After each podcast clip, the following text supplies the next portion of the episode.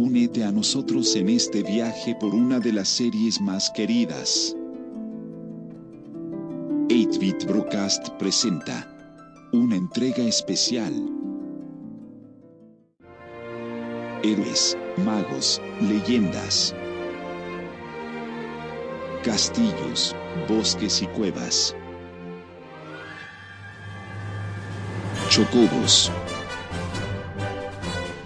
romances y aventuras, criaturas celestiales, amigos inseparables, villanos inolvidables y más. Sean bienvenidos a Final Fantasy Retrospective.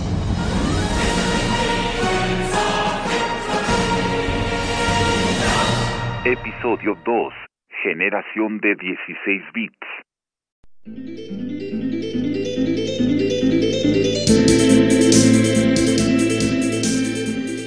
Hola amigos, bienvenidos a Edit Broadcast en esta segunda parte de nuestra edición especial donde nos dedicaremos a platicar sobre las series de RPGs más famosas que siguen hasta la fecha dando nuevas entregas.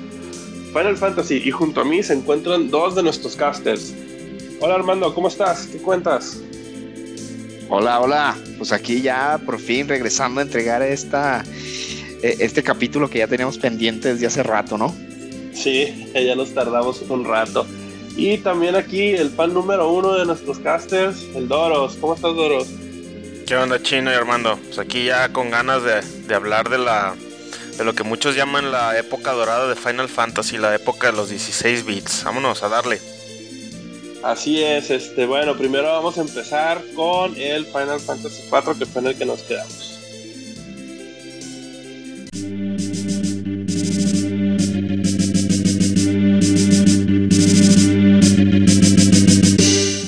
Final Fantasy 4, o inicialmente conocido como Final Fantasy 2, fue lanzado en 1991 para el Super Famicom y ese mismo año en, Japón, tanto en Estados Unidos salieron, este, haciendo el salto, como acaba de decir Doros, a la era de 16 bits. Y utilizando todo lo que aprendieron en las primeras tres partes, Square estaba lanzando un juego considerado como uno de los mejores juegos de su época y de su género de todos los tiempos. Este, más que, básicamente el juego, este, el setting del juego aquí es en la Tierra, que es de los pocos Final Fantasy donde se hace en la Tierra, o como le llamaban el planeta azul, y consistía, pues el mundo consistía donde la superficie, donde vivían los humanos, y el mundo subterráneo donde viven los, los enanos. Este, y tenía la luna artificial donde en este, en este caso del mundo vivían los Lunarians, que era una raza de otro planeta que había sido destruido.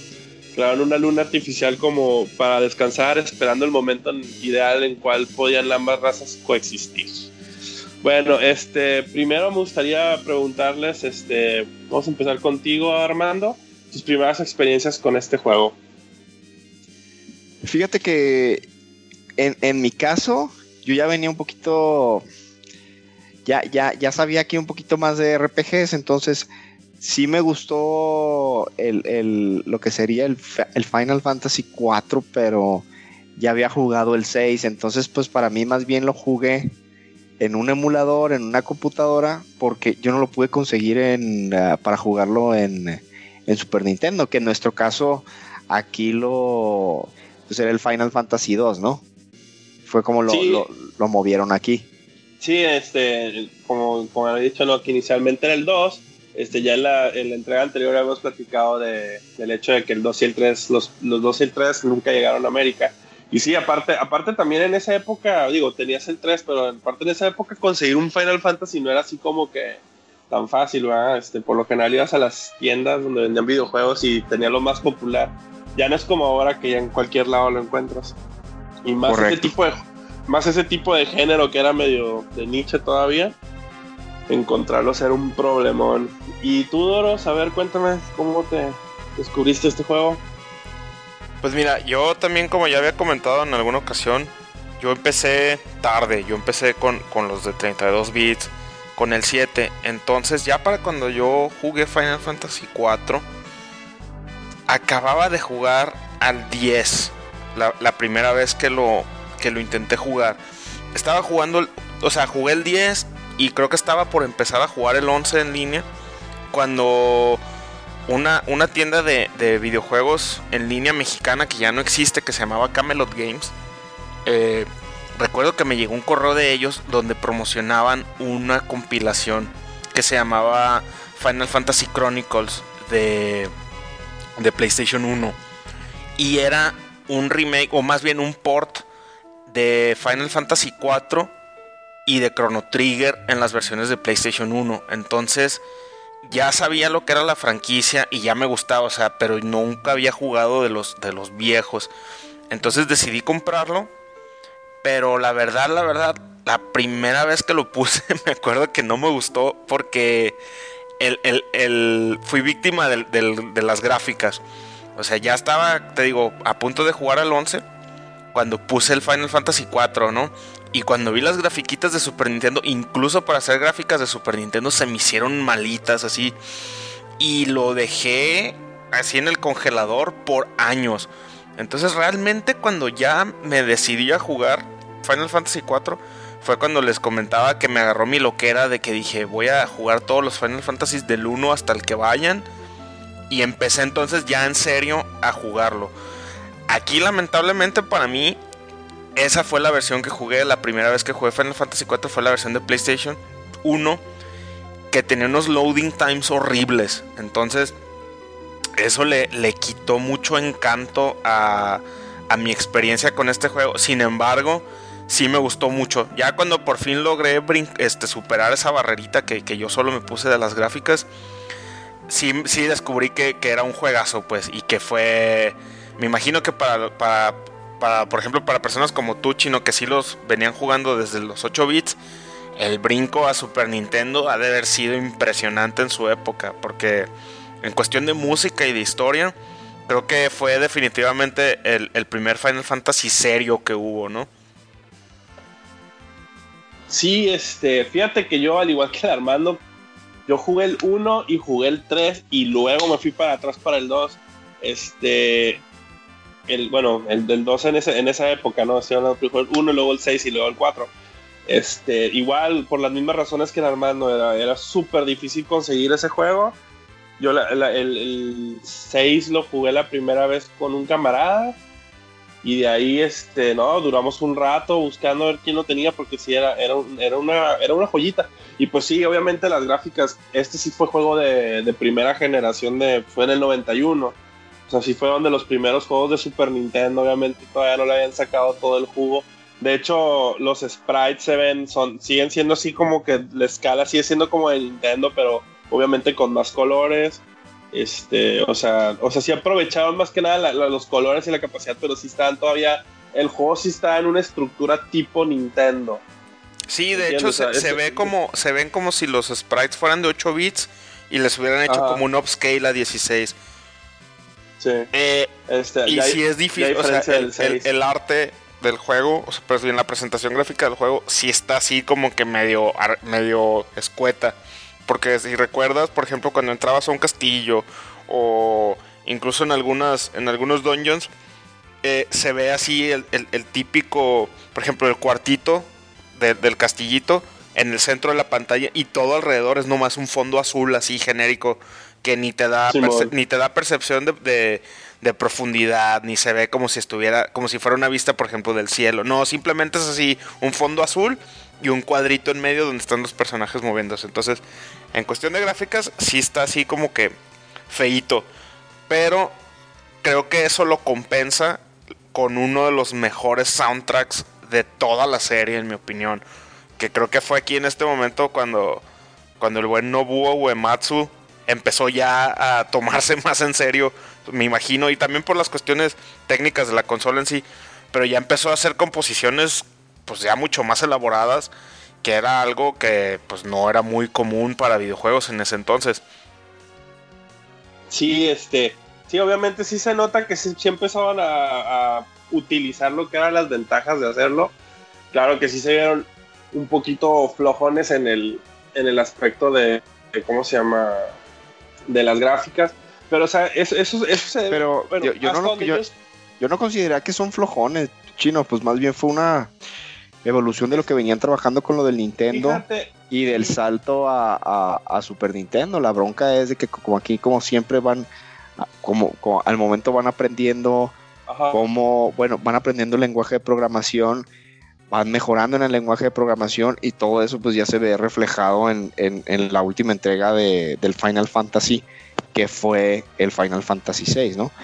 Entonces, porque en cuestión de historia, en cuestión de gameplay, en cuestión de ideas dentro del juego, a mí se me hace que Final Fantasy IV es de los más fuertes de, de- de toda la serie.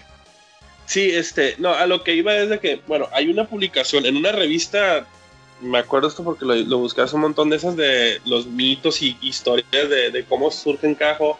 El 4 estaba siendo originalmente planeado para Nintendo.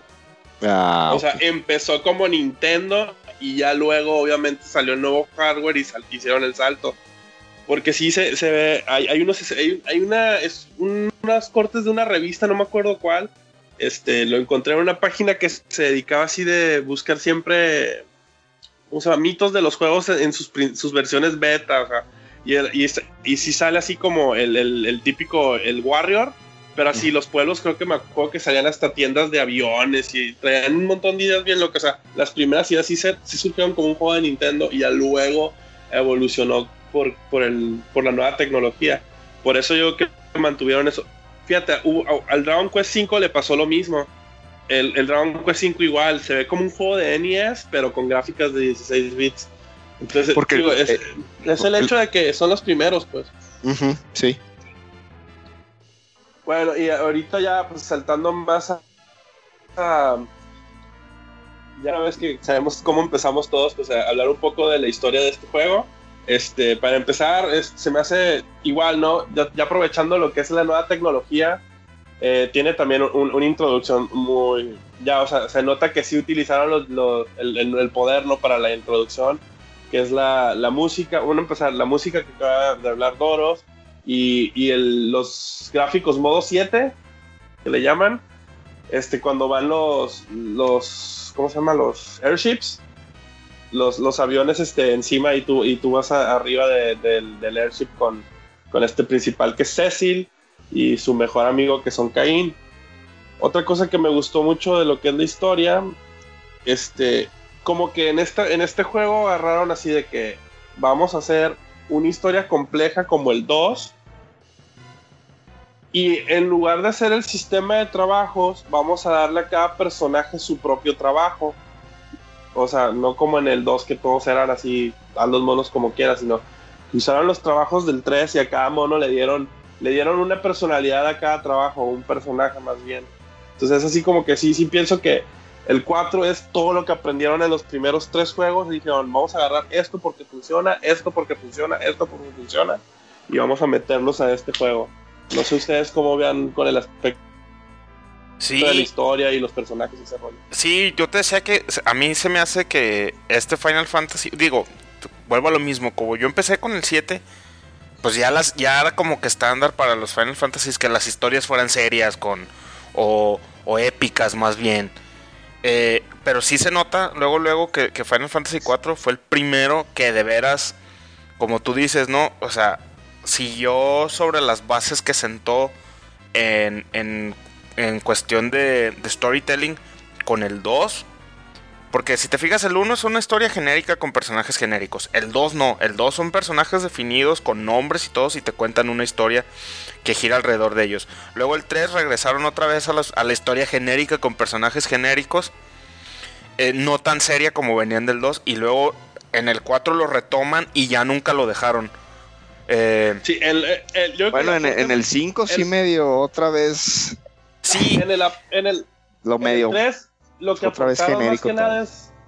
En el 3 lo que aportaron más que nada fue el hecho de una este los trabajos. Ya tenían más este ya no era solo lo que te equipabas y si podías tirar magia, pues ya las habilidades que los hacían únicos. Sí, sí, sí. Y aquí, aquí a mí sí me gustó eso de que cada personaje tiene un, un job muy definido. Porque eso lo aprovecha muy bien el juego para ir guiando la historia. Aunque ya llega un punto en el que, eh, digo, spoiler, spoiler alert para un juego de más de 20 años. que te empiezan a, a, matar, entre comillas, a tus personajes para obligarte a usar los otros jobs del juego, ¿no? O sea, de repente estás acostumbrado a ir con, con este, con Tela, que es un Sage, que tiene así todas las magias poderosas blancas y todas las magias poderosas negras y lo matan para obligarte a meter la misma historia a otros dos personajes que uno es un White Mage y un Black Mage. Entonces, eso te quitan cierta libertad que te habían dado en el 3, pero te lo compensan con una buena historia y que te va haciendo que te vayas involucrando con los personajes, ¿no? O sea, que te vayas sintiendo apegado a ellos. Eso a mí se me hizo bien chistoso porque como yo venía de jugar el, pues realmente el Final Fantasy VI, como que todavía no, no, sabían los diseñadores del juego cómo hacer que pudieras estar rotando una, una party. Entonces lo que se les ocurrió hacer es engañarte y hacerte creer que todos los personajes se iban muriendo, pero siempre no, siempre te estaban esperando. Y, eso se me hizo bien chistoso, ¿no? Porque si es que onda, pues todos están muriendo aquí en lo, en lo que va avanzando la serie, pero pues ya resulta que, no, que al final te están esperando o, luego vuelven a entrar en tu par y así, ¿no? Bueno, dos, dos, tres sí se mueren, uno o dos sí se mueren. Este, pero Pero sí, o sea, bueno, digo, para empezar así, el, único constante fue este Cecil, ¿no? Que es el único constante durante todo el juego. Cecil, sí, que por cierto es uno de los mejores personajes principales de la serie también. Porque empieza así como. Pues ya ves que empieza como Dark Knight y siguiendo las, las, las, órdenes del rey así a, a fe ciega. Y de repente, pues dice, no, yo no quiero hacer eh, esto porque la maldad y me estoy volviendo oscuro y bla bla y de repente se hace paladín y se hace todo lo contrario pues pero pero bien chido o sea no no en ningún momento se siente a pesar de que es un juego de fantasía medieval yo nunca lo sentí como que fuera trillado. Incluso para ahorita si, si lo juegas por ejemplo la, la, la versión que para mí es la, la que más me gusta y la que yo le recomendaría a cualquier persona que jugara que es la de DS eh, la historia realmente no le movieron mucho, simplemente la hicieron con, polígonos en vez de sprites y le agregaron voice acting, pero realmente la historia está prácticamente intacta desde el 91, lo cual te habla de que la historia del juego es muy buena y ha sabido, o sea, ha envejecido bien, pues. Ah, este, esta es otra onda. Este, eso sí, la versión original, la, la americana, está bien cortado el juego. El juego le ah, quitaron un montononón de cosas tanto en historia y en gameplay.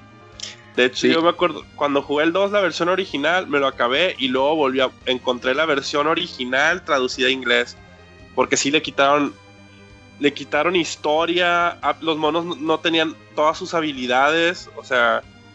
El Cecil era así un fight, un warrior, básicamente. Le quitaron. Que de hecho está curado porque en el juego hay un punto donde usa su habilidad pero tú nunca la usas como jugador y en la versión japonesa sí tienes habilidad que es la de Darkness, de que te haces daño pero le pegas a todos los demás. Que creo que en la de DS la volvieron a cambiar y nomás le hacían la, espada más fuerte o algo así. Ah, es que es cuando, cuando pensaban que las audiencias occidentales estaban muy tontas. Ah, sí. para jugar RPGs. sí, que, que, era demasiado complejo para, para cómo se llama para nosotros. Pues sí, es que me acuerdo que, o sea, por ejemplo, a, Ceci le quitaron la habilidad de Darkness, al monje le quitaban la habilidad de guardar poder, este, los maguitos, los hermanos les quitaban la habilidad de combinar las magias. Tela tenía una habilidad donde te tiraba una magia al azar, pero podían ser magias bien poderosas. Este, y así cada mono tenía, tenía una habilidad que les mocharon que porque no querían que los monos fueran tan complejos. No, pues este, yo, yo sí jugué la versión original también y lo que sí recuerdo es que la historia no la entendí nada. Es que estaba bien mocha. y pues por eso así como que de repente ya estabas en la luna, pero ni sabías por qué estabas ahí y ya llegabas, peleabas y se acababa el juego y tú así de pues qué pasó, quién sabe, nomás estaba sacando el juego adelante, ¿no? Sí, hay side y cosas que, las quitan y, y, le quitan un poco al flujo de la historia, pero pues en ese tiempo no, no, no puedes pedir mucho, ¿no? Para ese tiempo. Ya, ya en las versiones, en las versiones que volvieron a sacar después, ya era toda la historia, este, toda la historia, los monos ya venían completos, o sea, ya, ya, que entendió Japón que nosotros sí podíamos jugar juegos tan complejos, este, ya nos dieron el juego como Dios manda. Este, pues otra cosa, los, los personajes, o sea, así como veníamos platicando, este, empezabas con tu, tu fijo que era Cecil y durante todo el juego te cambiaban la, la, la party, te, te, ponían magos de otros tipos, o así, te traían para arriba y para abajo, ¿no? Y, y, lo chido es como acaban de decir, ¿no? Este, el personaje principal, que era la primera vez en un Final Fantasy, que era lo que se le llama el Hero's Journey, que era así, que tú ahora sí experimental, lo que era la, la, la aventura de un héroe. Porque en el primero, pues obviamente son genéricos, el segundo sí tiene una historia, pero es más bien tres, tres personas en un, en un, real, en un desmadre, en una guerra. Ajá. Y sí, no, que, les, y, no que, sé... que, que, estuvieron en un lugar incorrecto en el momento incorrecto, ¿no? Correcto, y les toca ajá. todo ese despapalle. Sí, pero casi no hay desarrollo de, en ellos, pues nomás ellos son los, son los tres personajes que están, que los están mandando a salvar al mundo, pero realmente sus personajes nunca tienen ningún desarrollo, siempre ajá. son iguales. Uh -huh. Y en el, y en este sí vas viendo cómo este, este caballero negro este, está en contra de, de todo lo que está haciendo su reino, de ir a otros, a otros pueblos a robarle los cristales de, que les da poder a toda la tierra, este, para hacerse más fuertes ellos, este, cómo su reino lo hace que bombardee un, un, un pueblo por, por, por, obtener magia y poder. Y que el vato pues empieza a, a cuestionarse de su existencia, de que por qué hace las cosas hasta que decide pues este liberarse de todo esto. Obviamente de aquí en adelante la historia se va se va expandiendo pero, pero gigantescamente tanto por el, lo que le pasa al personaje principal y a los pues más que nada a los cinco personajes que influyen más en él que es el su mejor amigo que es el, el caballero dragón Caín que es mi personaje favorito de todos los Final Fantasies este su novia eh, su novia desde el principio la, la maguita blanca Rosa el cual, el cual aparte Ajá, en cual aparte es el primer triángulo amoroso, ¿no? De que Caín quiere con la morra y la es cierto. la morra de Ceci. Es cierto. Y él va. Sí, este, y, y, ya ves que es que les aplican la, le aplican un veguetazo, ¿no? Le que lo le, le, lavan el coco y lo hacen malo. Oye, por un momento tú. Pero ahorita que estás hablando de los personajes, algo que, que también vale la pena mencionar es precisamente eso. O sea, saltaron también a un cast de un chorro de personajes. O sea, en el, en el 1 eran cuatro genéricos y la paría de cuatro. Ajá. En el, en el 2 eran tres disque principales más los guests, pero eran cuatro siempre los que manejabas. En el, en el 3 eran eh, igual. Y aquí en este también fue, fue introdujeron la mecánica de que las paris eran de cinco. Eran de cinco, o sea, podías controlar a cinco personajes durante la pelea y, te, y los tenías ahí, aquí entraba un poco de estrategia porque podías tener a tres como que en la línea de enfrente y a dos atrás. Obviamente a los de atrás les hacía menos daño el ataque físico y, y ahí jugabas tú pues con el acomodo de, de los personajes. Pero dieron un que brinco. era básicamente poner a los magos atrás Ajá. y a los que tengan armas de. Pero dieron, dieron un brinco de, de tener así cuatro personajes principales, medio genéricos, a un cast de, de pues, ¿cuántos son? Así rápidamente son, son Cecil, Rosa, Caín, este, Tela, el, el, el, el, mo, el, monje que se me fue el nombre ahorita. Edge, Ridia, este, Ridia, Edge, este, los dos magos. Ahí nomás ya llevo nueve. Sid.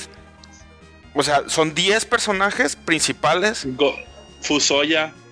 11. 11 monos en total que son parte del cast del juego, de los héroes del juego. O sea, ve nomás el brinco, pues, o sea, de, de cuatro monos a once. Eh, eso también sí, era... estaba bien, estaba muy bien, pues, porque le daba mucha, mucha, mucho jugo de, de, de dónde sacarle la historia. Y eso sin mencionar, porque ni siquiera hemos mencionado todavía los villanos. Porque también este juego tiene, tiene cuatro villanos que son así, pues, de los más sin contar a Golbes, que es el, el, el que ahorita ya lo, ya lo vamos a mencionar, estoy seguro. Pero estoy, estoy, hablando de los de los de los de los de los monstruos de los elementos. Los Archfiends. Los Archfiends, ajá, que es uno de la tierra, del viento, del agua y del fuego. Que, Igual no, o sea, basándose en los de en los del 3 y del 1. Ajá, que hubieran podido ser monos genéricos como, como eran antes, aquí ya les dieron así una personalidad y son como coroneles de, de Golbes, que es el, el, el, enemigo principal del juego, o por lo menos es el enemigo principal del juego hasta el 97%, cuando te das cuenta en el último 3% del juego que, que, en realidad es otro, ¿no? Ajá, pero sí. Oye, tiene un montón y, de personajes les meten, este juego bien chidos. Les mete tanta personalidad que que el, que el fin de, de fuego. Me, me recuerdo muy Ah, bien de que peleas con él y te cura, ¿no? Y, y, y, te empieza. Y, y esto también se me hizo interesante de que aquí Es, los. es que la en- rivalidad de contra el ninja. Ajá, y aquí te salen. Cuadros de texto donde a veces te hablan los enemigos, donde te dice algo así como quiero que me pelees con todas tus fuerzas, entonces te empieza a curar el, el fin de fuego y ahí es cuando te empieza a tirar un barrage de magia de fuego bien fuerte. Sí, no, ah, cuando, está cuando, es que cuando, cuando vas a pelear contra él, vienes así como que de, de un dungeon.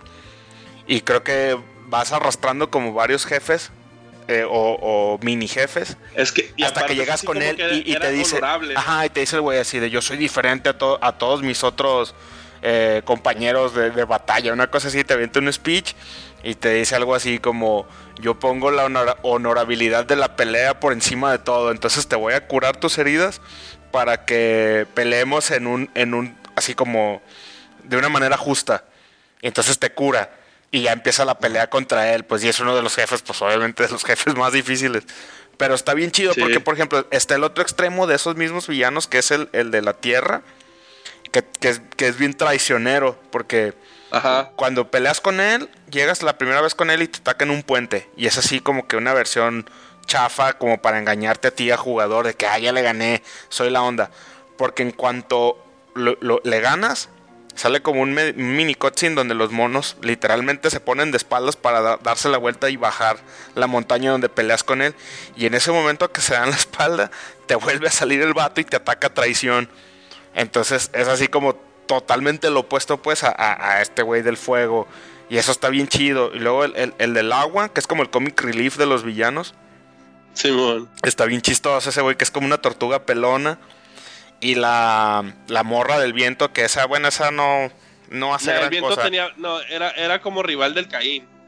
Ah, ok. Se supone que no le podías hacer nada y Caín, como era el caballero dragón, él tenía la habilidad de darle en su madre con sus habilidades. Y, Ah, y aparte le y aparte le reportaban las que son como Cindy, Mindy y no me acuerdo quién, unas Ah, sí, las. que son las como tres haditas, ajá, que luego son de hecho un summon en Final Fantasy X. en el, y en el 3, y en el 6 creo que también te enfrentas con ellas, pero son como hadas. Sí, No son así las de las hermanas como en el 10 y el 4. Sí, eso Sí. está bien perrón. Luego Aquí también está. otra, co- otra Ajá. cosa es el, el, el Active Time Battle System, que fue el que duró desde el 4 hasta el Hasta 3. el 10. No, el 3 acuérdate que también lo tenía. Bueno, sí, ya, ya ves rara. las versiones modificadas, pero... Ajá, pero era en base, en base al, al Sí, basados 4. al Lactic Time Battle, que eso es básicamente la barrita que se va llenando en el turno. O sea, aquí ya no era por turnos, pues no eran por turnos específicos, sino que cada personaje tenía una Pues línea de tiempo que se, que se va llenando en tiempo real. Y en cuanto llega al tope, puedes usar al mono para, pues, para atacar o usar una habilidad, pero los enemigos también la tienen. Entonces aquí ya no era de que, a ver, déjame pensar que, y me voy a tomar todo el tiempo que yo quiera para ver qué magias tengo, si lo voy a atacar o no lo voy a atacar, si me voy a echar un ítem o no.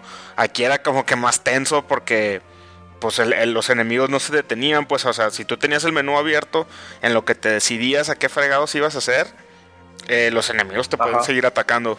Eso también le, le- le agregó mucha dinámica al, al sistema tradicional de, de RPGs Sí. de, de- Lo que también me acuerdo, que puedo estar equivocado, no me acuerdo, que según esto, el sistema este se basó en, creo que en la Fórmula 1, en, o sea, que tenían algo así de que, como los pit stop, de que solo tenías un tiempo adecuado para hacerlo. Eh, puedo estar mal, no, no me acuerdo perfectamente bien de esa parte, pero sí tenía algo que ver que se basaron en un, dep- en un deporte de, automóviles para idear esa forma de los turnos, porque ya ves que ya no es como los otros de que los todos tenían los comandos al mismo tiempo. Que de hecho en ese, en ese creo que es en donde la magia le- ya le dan un, una, una- un significado totalmente distinto a los primeros tres juegos. Que en los primeros tres juegos haste lo que te daba era de que podías atacar varias veces o tu contador de golpes era más alto. Y aquí lo que hacía el haste era que hacía que tu barra se llenara más rápida porque calculaba tu stat de velocidad. Sí, sí, sí, sí. Este, luego, pues también, este, ahorita que hablamos de la historia y de los personajes, también, este, pues también los villanos principales, que aquí también te hacen un twist, este, bien curado, de que, de que el villano es así, y obviamente, el villano obviamente es el, es, esta, es el pariente del principal. Ya luego la historia te va, te va explicando cosas tan este sobre razas de otros planetas, este, el mundo subterráneo. La, aparte eh, tenía, tenía un montón de vehículos este, al igual que el 3, pero este creo que tenía hasta más. No sé si se acuerdan de todo eso, de, la lanchita. El eran, eran como varios, eran tres aviones, güey. Era el Enterprise. El, normal. El de los Red Wings. Y uno que era como el Lunar Whale o algo así, bien pirata, pero ya por el final, güey. Es con el que viajas a la luna. espacial. Pero además tenías, como tú dices, el Overcraft. Ajá. Y creo que... Era básicamente el speedster de look del, Star Wars. Oye, y además, aquí es, aquí es donde introducen por primera vez al Black Chocobo y a los chocobos de colores, creo. Ah, sí, bueno, sí. Sí, porque el, Chocobo no existía ni el blanco ni el negro. El blanco era el que te llenaba la magia, ¿no? Y la vida. Sí. Y aquí también y, el, y también traes en un avión un Fat Chocobo, güey, al final del juego. Ah, eso, sí, eso sí es del 3. El, el Fat Chocobo ya existía del 3, pero sí, en tu avión siempre tenías el. Porque en este todavía todavía no hacía lo del, de, la, de la mochila infinita, ¿no? Que, ah, es cierto. que te hace el límite de cosas y para eso era el fan chocobo, para guardar las cosas extra en el, en el chocobo gordo. Este, sí. Mejor chocobo ever, güey. Sí, o sea, igual, no, igual tomando las ideas de, del, del, Final Fantasy 3 de, de, mundos múltiples. Ya es que en el 3 estaba tu isla, el mundo normal, y aquí todavía se lo llevaron a un nivel más que era el mundo normal, abajo estaba la, el, mundo subterráneo donde vivían los gnomos y, ya la luna en sí, ya donde pasaba la última parte del juego. Sí, que te digo que es cuando ya sacan el, el... Ay, pues el, así como el, el, eh, te engañamos, el malo no es el malo, el malo es este güey que tenemos nada más así la, última hora del juego para explicarte quién es el verdadero malo. ¿Qué, qué, eso está sí medio, Medio, está medio pinche ese, ese plot twist, ¿no? Eh, Pero eh, pues bueno.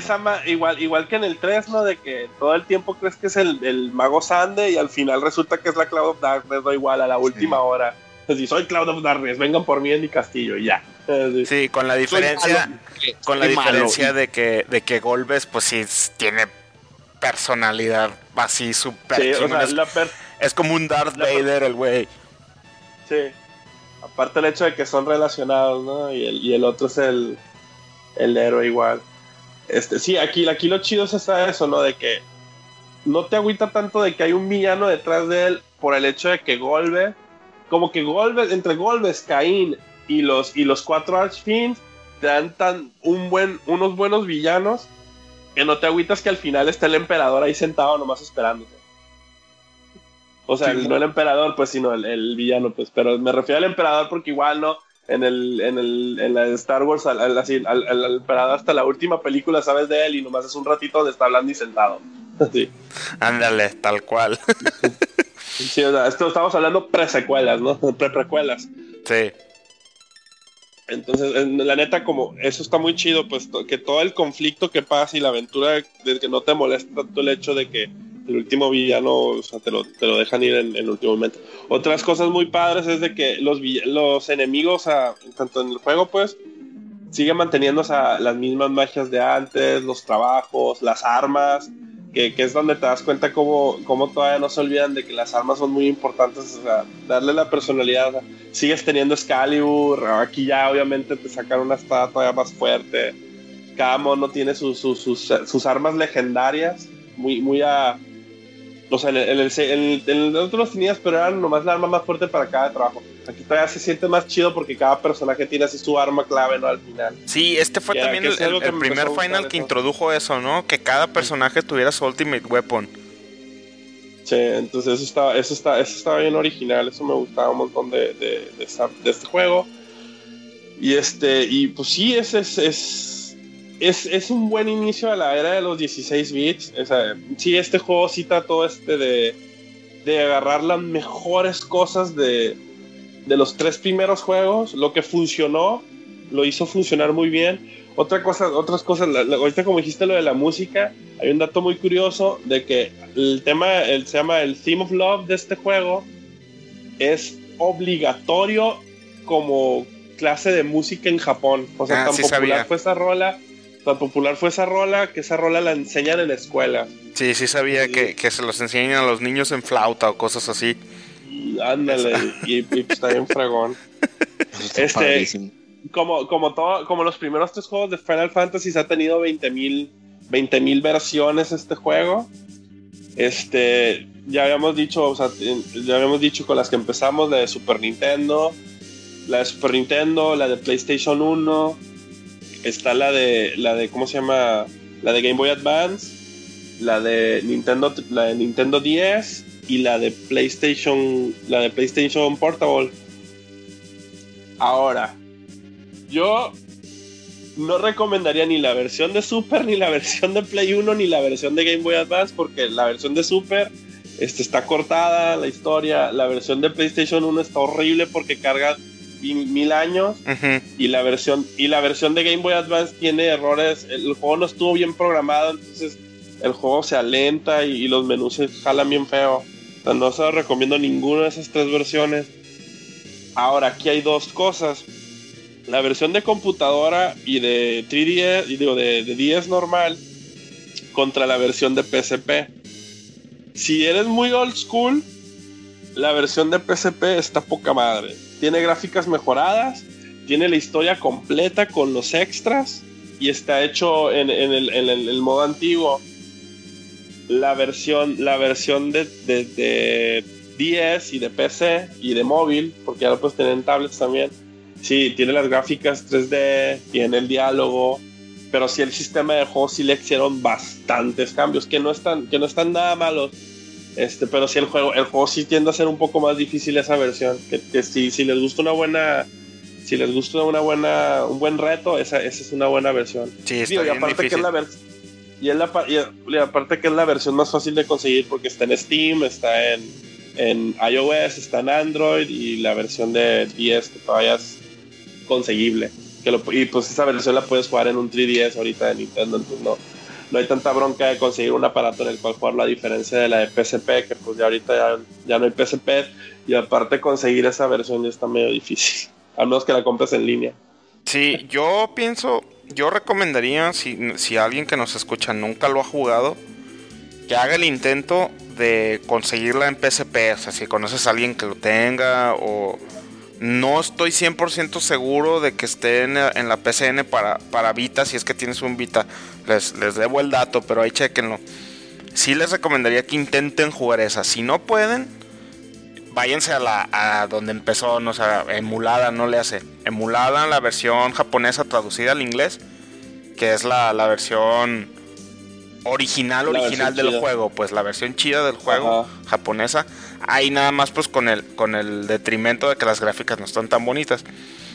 Y si de plano te da flojera hacer todo eso, pues sí, definitivamente la, versión de Steam, que es la misma de DS o de tablets, eh, ahí está. Bueno, de hecho la versión de, esa la, consigues fácil. la versión de Steam y la de, y la de iOS o Android, sí es, sí es, como, sí, sí se ve mejor sí se ve mejor que los gráficos sí se ven más limpios en el Ah, no, pues sí, definitivamente que el DS.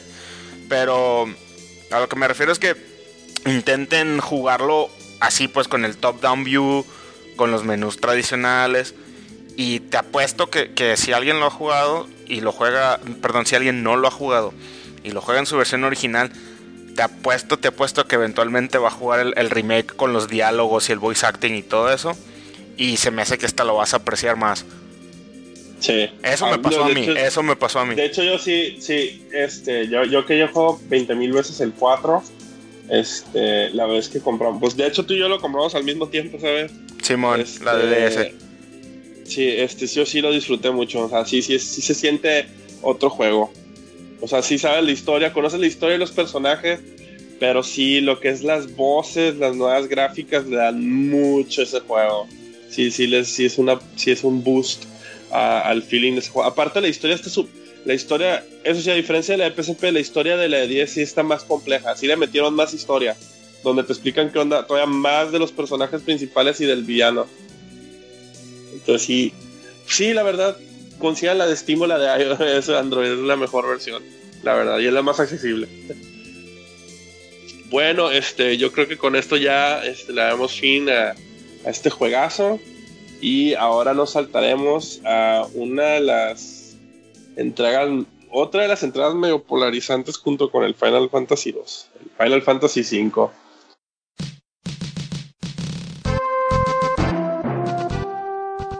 Final Fantasy V, o mejor conocido como Final Fantasy V, salió solo en Japón para el Super Famicom en 1992 y llegaría a América hasta 1999 en PlayStation 1 y de ahí fue porteado en varios otros formatos. Bueno, este, sí, esta versión, otra versión que decidieron este, nuestros amigos japoneses en saltarse Estados Unidos porque consideraban el juego demasiado complejo para ese tiempo. O sea, si al Final Fantasy IV le mocharon cosas para hacerlo fácil, a este decidieron que no era demasiadas cosas que quitar o arreglar, o el juego de plano no estaban listos los americanos o la, o la gente de habla inglés para un juego de este tipo de complejidad. Este, el setting de este juego, pues el juego inicia con este aventurero llamado Bartz, que está eh, rondando por todo el mundo con su chocobo boco, investigando, investigando un, meteorito que se estrella durante sus viajes, que es lo primero que pasa cuando, cuando tú entras en el personaje principal, que es Bartz. Y ahí se topa con una, con, una, con un par de personajes que, que le revelan el peligro en el que está el mundo a causa de los cristales que controlan los elementos y aparte los cristales sirven el sello para un para eh, sirven como sello para mantener al villano del juego encerrado entonces ya se imaginarán que se desata un relajo este para para en, durante todo el mundo y donde nuestros héroes este, tratan de detenerlo o salvar el mundo en el proceso este bueno, empecé ahorita con este Armando, ahora vamos a empezar contigo, Doros, este, para que me hables sobre tus experiencias con este jueguito. Ay, bueno, Final Fantasy V. Ay, hasta se me trabó la boca. ¿Por qué? Porque este juego, a mí en lo particular, se me hace que es el que menos me gusta de todos, de toda la serie este es el que sí pongo. ¿Más que el 2? Sí, más que el 2. Más que el 2 porque por lo, el 2 habrá tenido su, su sistema de peleas controversial, pero la historia lo sacaba adelante. Y este juego es un refrito del sistema de peleas del 3, sí con mejoras, eh, o sea, no, eso no se le niega, ni, ni mucho menos, pero la historia a mí no me gusta nada, se me hace que tiene el peor personaje principal del mundo, perdón, de la serie. Eh, la música no tiene temas tan memorables, salvo uno que seguramente ahorita va a salir en la, en la plática que me lo voy a guardar. Y... Neta, peor que Lightning. sí, güey, sí, puff, por mucho. Y este, y tiene el peor, peor, peor, peor jefe final de cualquier Final Fantasy, aún con el reloj del 13. El jefe final de este juego es un árbol, güey es un árbol. Y no lo puedo superar, es un maldito árbol. Y bueno, ya ese es, mi paréntesis de rant del juego. ¿Cómo, ¿Cómo, di con él por primera vez? Igual, igual que el 4. Igualito. Me llegó un correo de, de, esta, de esta misma tienda, precisamente Camelot Games, que tenían algo llamado Final Fantasy nomás hay paréntesis, Doro. esa, tienda sigue activa, ¿eh? De ah. hecho, venden en, Amazon México todavía. ¿A poco?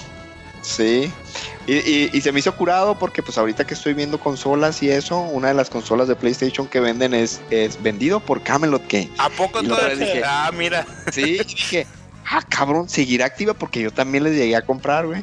Y sí, está como camelotgames.net y, y, tienen ahí 20 años de, o sea, está medio Pero yo digo, que yo digo, que resurgieron gracias a Amazon, ¿eh?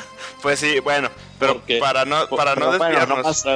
nomás, era detalle curado. Sí, para no desviarnos, decía, me llegó un correo de ellos donde están promocionando que ya les llegó Final Fantasy Collection. El otro era Final Fantasy Chronicles, este era Final Fantasy Collection. Y dije, ah, caray, pues ¿qué es? Y me, y me, me meto. Y resulta que es un port de, de, de Final Fantasy 5 y 6. en, para PlayStation 1. Otros dos juegos que nunca había jugado. Y pues dije, Matanga, dijo la changa, lo pedí. Y de paso aproveché para pedir el Final Fantasy Origins, que eran el 1 y el 2. Entonces así me hice con, con, con los, los Final Fantasies viejos en sus versiones de PlayStation 1. Todos los compré en, en- compilados de esta misma tienda. Así fue como, como me hice de Final Fantasy V. Este sí lo jugué inmediatamente después del 4. Sí, me acabé el 4, descansé como 2-3 días e inmediatamente puse el 5. Y bueno, así fue como empecé y como ya dije es el que menos me gusta. Pero pues bueno, para, para esto estamos haciendo esta retrospectiva, ¿no? Para ver diferentes tipos de, de- de puntos de vista de, de cada quien. A ver, tú, Armando, ¿cómo, cómo te enteraste de este juego? Pues igual, pues ya cuando, cuando empezamos a jugar el Final Fantasy VI y, empezas- y empezamos a ver de que había un montón de Final Fantasies que no habíamos jugado, ya que investigabas un poquito más, también lo, traté de empezar a jugar en emulador, pero este por alguna razón no lo terminé. Y como en el caso de Doros, compré el Final Fantasy Collection y ese sí me lo, me lo reventé en el, en, eh, no me acuerdo si, en el PlayStation 2 jugándolo pues, porque podías jugarlos de PlayStation 1 o todavía lo llegué a jugar en el PlayStation 1. En mi caso, no, ah, fíjate que estoy de acuerdo con Doros que, que a lo mejor la, la historia no, no es muy buena, pero este Final, a mí, a mí la verdad, el, que, el que menos me gusta es el, Final Fantasy 2, pero por mucho. Pero este Final, aunque no es de los mejores, a mí se me hizo muy, muy, muy divertido, sobre todo por, por el, el sistema de peleas que era pues, la versión mejorada del, el Final Fantasy 3. Por ejemplo, a mí en mi caso, yo disfruté mucho más jugando el Final Fantasy 5 en la versión viejita que el remake nuevo que hicieron del Final Fantasy 3. Eh, el sistema de peleas eh, se me hace muchísimo, eh, o sea, mucho, muy mejorado aquí como lo hicieron. Eh, la historia, aunque pues no es la gran cosa, te mantiene entretenido. Y aquí más que nada la- las mecánicas del juego son para, para mí lo que lo hicieron muy interesante y divertido. Más que la historia Sí. en sí. Sí, este, sí, obviamente sí, este juego se me hace que es la, la historia más débil de todos los Final. Digo, salvo el primero, si quieres ponerlo, porque es básicamente la historia del primero, pero un poquito más, eh, con un poquito más de sabor. Este, sí, o sea, los, sí, porque básicamente los, los cuatro principales son, este, igual, ¿no? Este, hojas de papel en blanco donde tú les puedes poner lo que te dé tu fregada gana y no, y no, y no tiene nada que ver. Lo que sí es que este juego, este, eso sí es, eh, gracias a este juego, sacaron básicamente las bases junto con lo que fue un juego llamado Ogre Battle para crear un juego que ahorita tú estás jugando, Doros. Final Fantasy el Final. Si te fijas, si te fijas toda la todo lo que es la customization del, del mono es básicamente lo que es del 5. Sí, sí, definitivamente. O sea, tus, pasi- tus pasivos, tus menús y, y el trabajo que traes en el momento. O sea, es, es básicamente el, el job system del 5 en, traducido en un juego. O sea, este juego, no tanto por el, el hecho de la historia es su importancia, sino lo que hizo para el juego, para los demás juegos en sí. O sea, ya es la versión perfecta del job system, ¿no?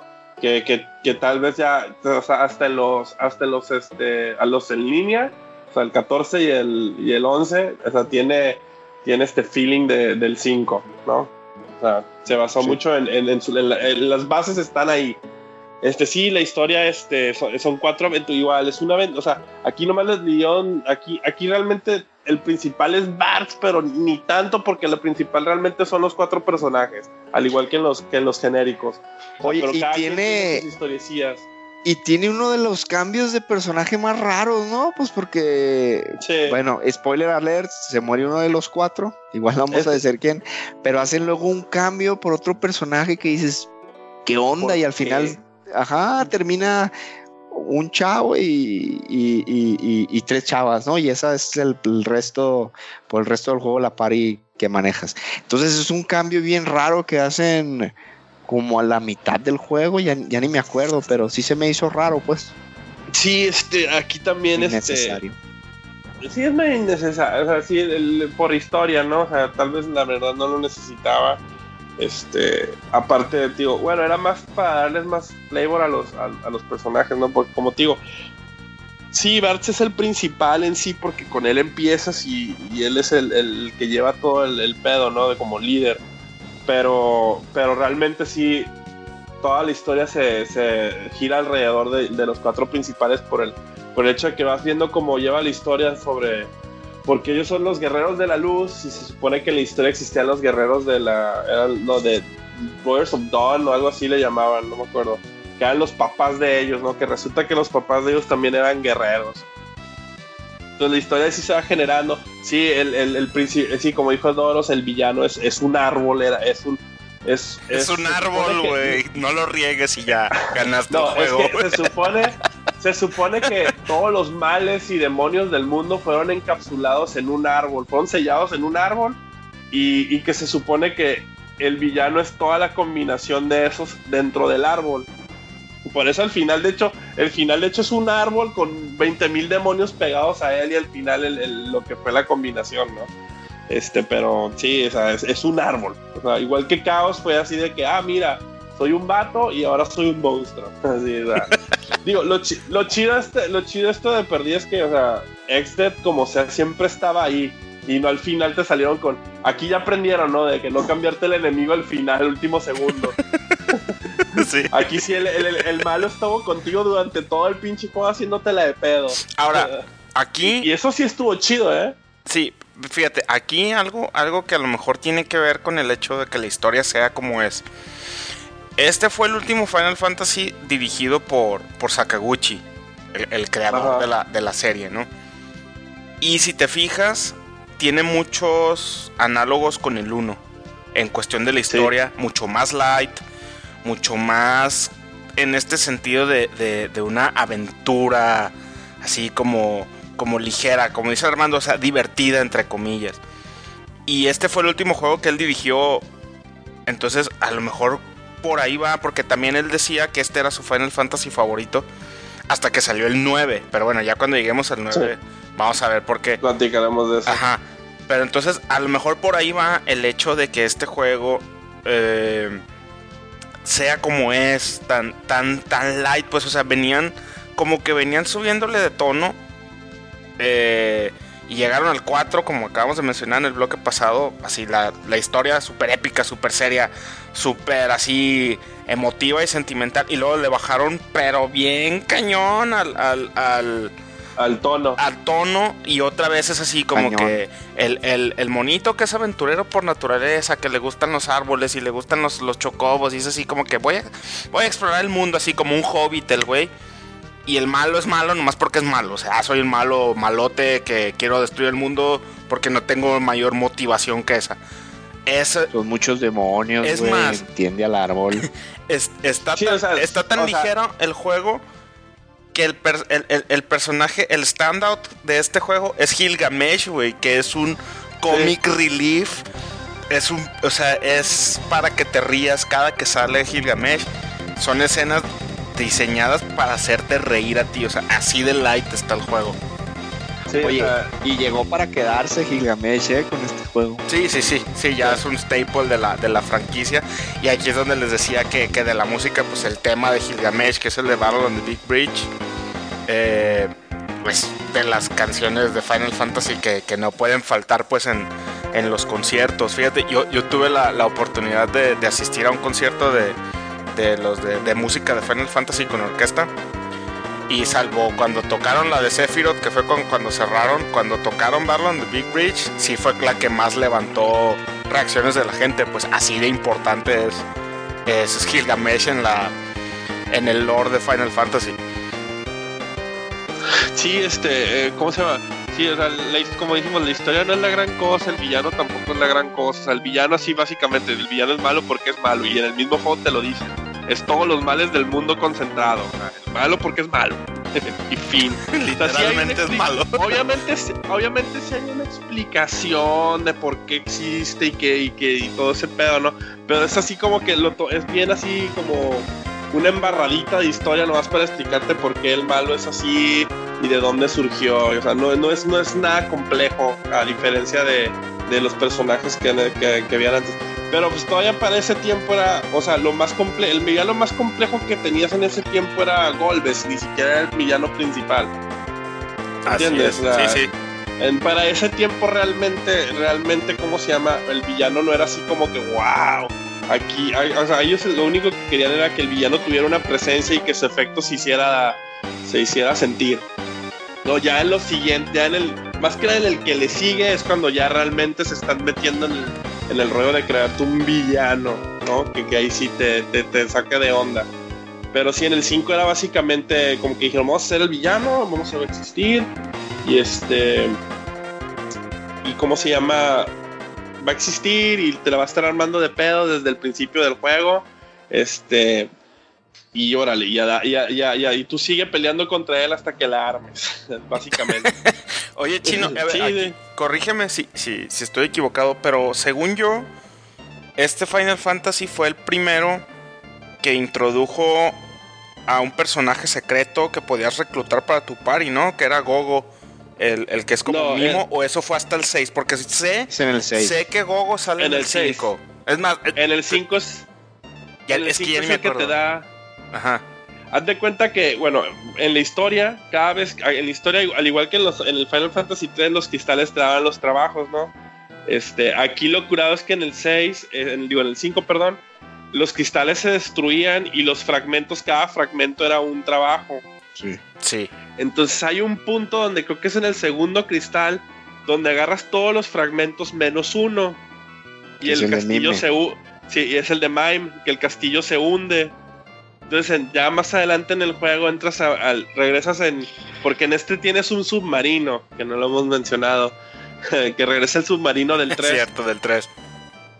Sí, güey, Este, aquí, acuérdate que tu party es prácticamente fija, güey. y La única manera en la que entra eh, el, person- un- el personaje nuevo es matando al, a, a A un otra persona, a, personaje. a Galuf, güey. sí, Galuf, ya ni me Que- acuerdo, te digo, lo jugué hace tanto y no me gustó, que es, creo que es el único Final Fantasy del 1 al 9 que no le he dado una segunda vuelta. Yo creo, güey, yo creo que si ahorita a estas alturas le das una segunda vuelta, lo vas a apreciar un poquito más. sí.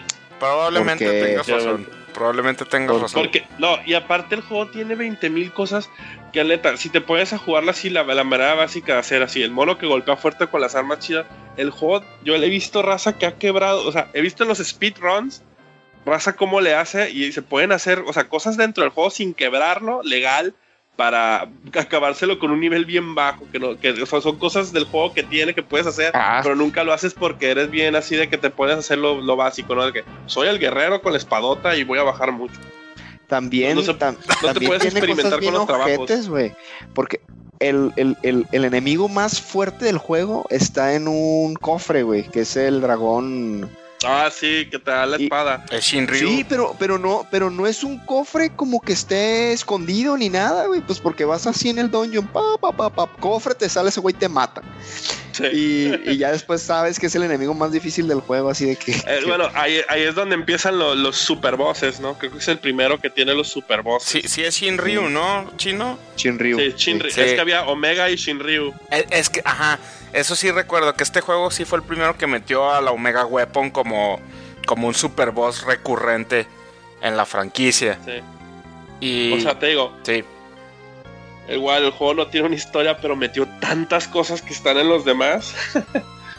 No, no, es que cada Final cositas. Fantasy, o sea, cada Final ha, ha tenido su aporte a la franquicia, ¿no? O sea, por eso te decía que a pesar de que a mí es el que menos me gusta, pues no puedo negar que no, no fuera lo mismo, pues, si nunca hubiera existido un Final Fantasy V.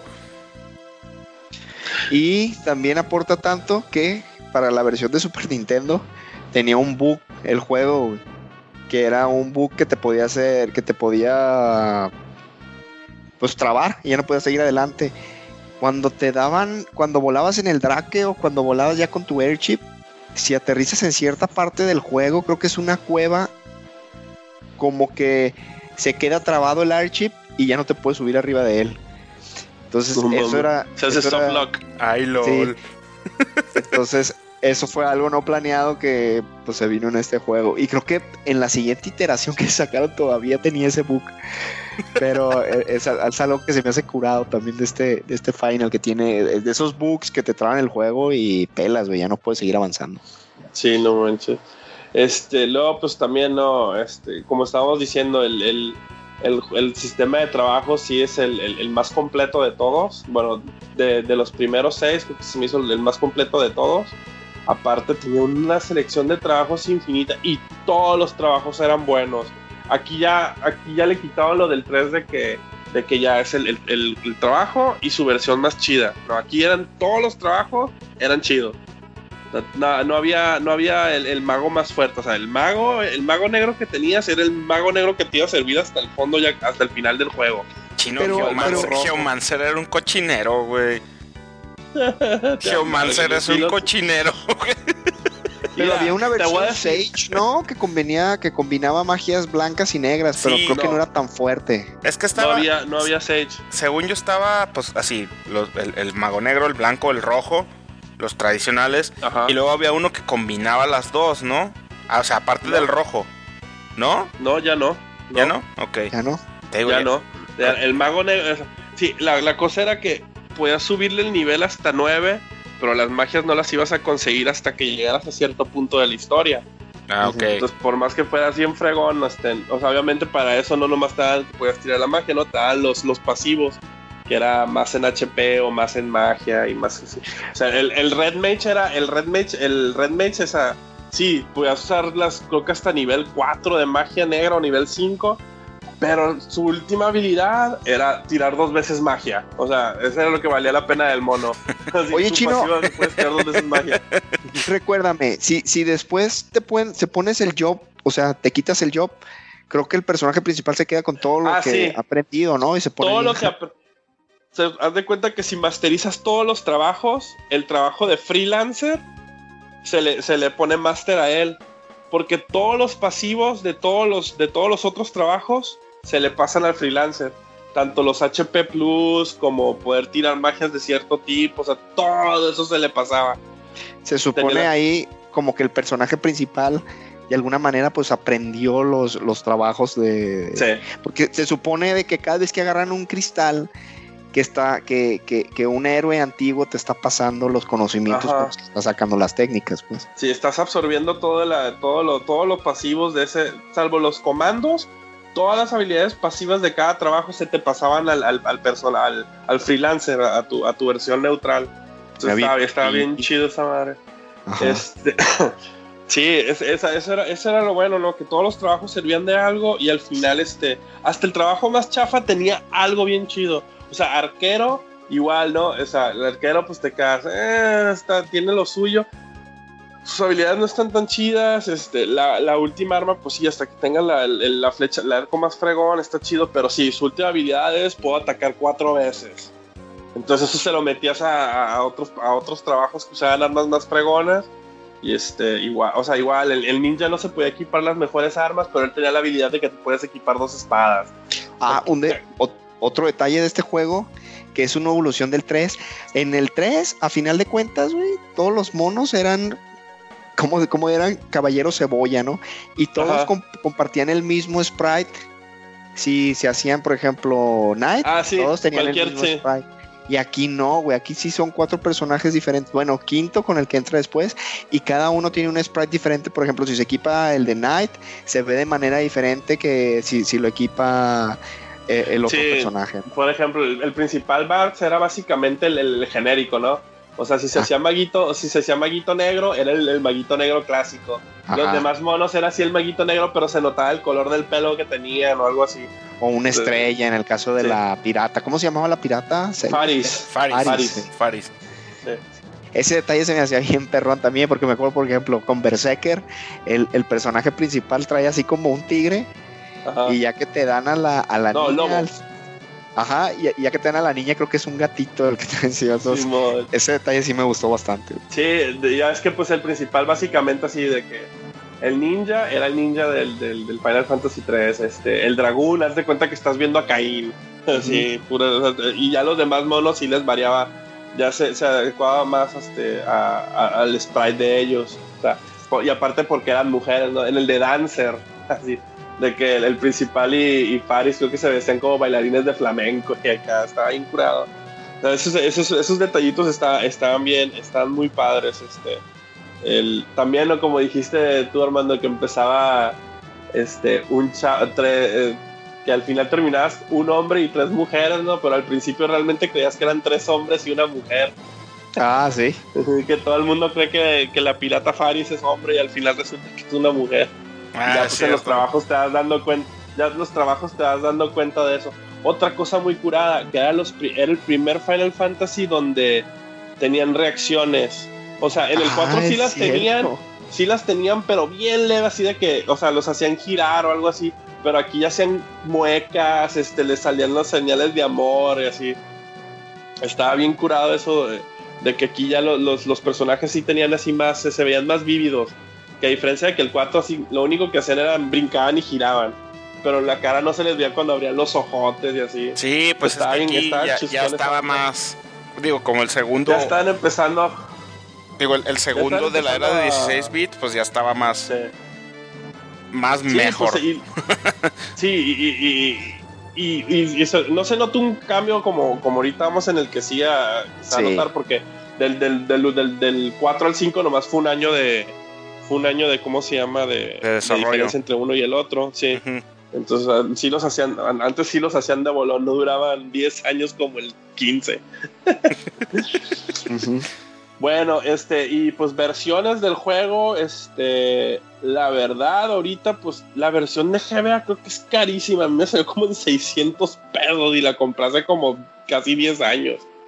Este, ya ahorita conseguir la versión de GBA es casi imposible y ahorita sí la única versión que existe es la de Steam y la versión de, y la versión, ¿cómo se llama? De, de móvil. Que traen esos gráficos que a ustedes no les gustan del 6. Pero en el 5 Ay. pero en el 5 Ay. sí le quedan porque las gráficas del 5 no están tan chidas. Es que parecen juegos de Flash, güey. Exacto. Aquí sí yo recomendaría que de plano jueguen la versión emulada. O, Ah, consigan, también. o consigan la de Play 1, que es la de Super Nintendo. Solo tengan tantita paciencia con los loading times. Pero La de, sí, no, güey. Las, las gráficas, las no gráficas me de Steam molestan no. mucho, eh. A mí la neta no me molestan mucho. no, y, Eh, y la El versión juego de, se de ve Play- bonito, güey. Se ve más La versión de- la versión de PlayStation, fíjate que no está tan mal, güey. La, la que sí es una grosería es la versión de, de Final Fantasy VI. La de Final 5 está, está bastante jugable, güey. Ah, otra cosa me olvidó. Las armas del juego estaban bien chidas del 5. Las 12 armas legendarias. Ay, es ¿Recuerdan cierto. De que las vas liberando, güey. Eso está bien Sí. perro. Y lo más curado es que la arma más chida del juego tiene. Bueno, hay dos armas que son bien poderosas en el juego. Una se llama la Chicken Knife y la otra se llama la Brave Blade. La Chicken Knife se supone que ese, ese cuchillo este, se supone que eh, tiene el, ataque de los ataques más fuertes del juego. La única bronca es que te hace correr a veces. O sea, en lugar de atacar, el mono corre, por eso le llaman el Chicken Knife. Y la Brave Blade que es la arma, es la arma principal de Bart, se- o sea, en el arte, la arma que se supone que él porta, es esa, la Brave Blade. Hasta en Dissidia, cuando hace su, su Limit Break, es la arma que saca la espada roja, que es la Brave Blade. El chiste de la Brave Blade es que es la arma más fuerte del juego si nunca corres en todo el juego. Si nunca te escapas de una batalla en todo el juego, esa arma se va a hacer lo suficiente fuerte que le va a ganar a todas las otras armas dentro del juego. Pero tienes que todo el juego jugarlo sin sacarle. Sin sacarle a los trancazos. Oye, chino, estoy viendo la versión de, de, de Steam Ajá. y, y no se me hace fea, ¿eh? De hecho. Te estoy diciendo, en ese- a mí no se me hace fea la versión de Steam porque la versión del 5 se ve feito, pero aquí sí se. Ahí, como que ahí en ese juego sí le checó ese estilo. Y Sí, porque el juego, eh, igual, por el mismo hecho de que el juego es muy, es muy like, sí le checa. No se ve tan feo. Se ve más suavizado. ajá. ¿Y cuánto cuesta, Armando, en Steam? Un chingo de lana. 200 pesos, güey. está 200 pesos no los pago, güey. Ni aunque los Ay, tuviera en este momento. Por un juego En tan feo. vale como, en iOS vale como 300 baros, güey. También el Final 6 vale 200 pesos. A ese lo compré en 99. Pero es la versión de Flash que aquí sí no luce, güey. No, no, no sé. No sé, nunca se me ocurrió enseñarles la versión que tengo yo en la tablet y chance si lo ven diferente, pero a mí no se me hace tan feo. O sea, a mí la neta sí me gustó cómo se ve. pero Güey, o sea, no, que- no, no así como, Dios mío. Imagínate si el jefe final es un árbol, güey, verlo con esas gráficas feas, menos. No, tú, estás pensando en la, estás pensando en la primera versión, mamón. La segunda versión no es un árbol. Bueno, con esto ya le damos fin a, a esta, a este juego. Que a, que a la hora de la hora le queramos tirar caca, pero la neta sí está bien chido. A mí sí me gusta, güey. A mí, bueno, a mí también, de hecho es de mis, de mis favoritos. Este, nomás el Doros dice que no, no le gusta, pero yo creo que sí le debes dar una segunda oportunidad, dos chances. Es, es De el hecho, que está en mi bottom line, güey, así, abajo de del, hecho, de hecho sí. De hecho, el único que está Sí. abajo de este es el 10-2 Ah, uf, Uf. o el 13-3. o el 13-3. Este, este, ¿cómo se llama? Yo creo que sí, en algún momento si lo encuentras en oferta en Steam, yo digo que sí le des una, un- una segunda vuelta. Aparte que es la versión de GBA, o sea, trae los extras de los cuatro trabajos extra. Trae los cuatro trabajos extra y trae un, trae un, ¿cómo se llama? Un, un super boss o extra. Que es el, que es básicamente dándole más historia al mundo. Es el, el- básicamente es el, el sorcerer maligno que creó a Exter. Que nomás en la historia te lo explican, pero pero ya en, el, en la versión especial te hacen pelear contra él. Que está bien jalado a lo que había dicho porque no he llegado yo tampoco. Yo toda la versión de GBA y todavía no he llegado a esa parte. bueno, con esto ya ahora sí, ahora sí le damos fin a- a- al Final Fantasy V para ahora sí saltarnos a lo que es mi Final Fantasy personalmente favorito. No sé los demás. El Final Fantasy VI.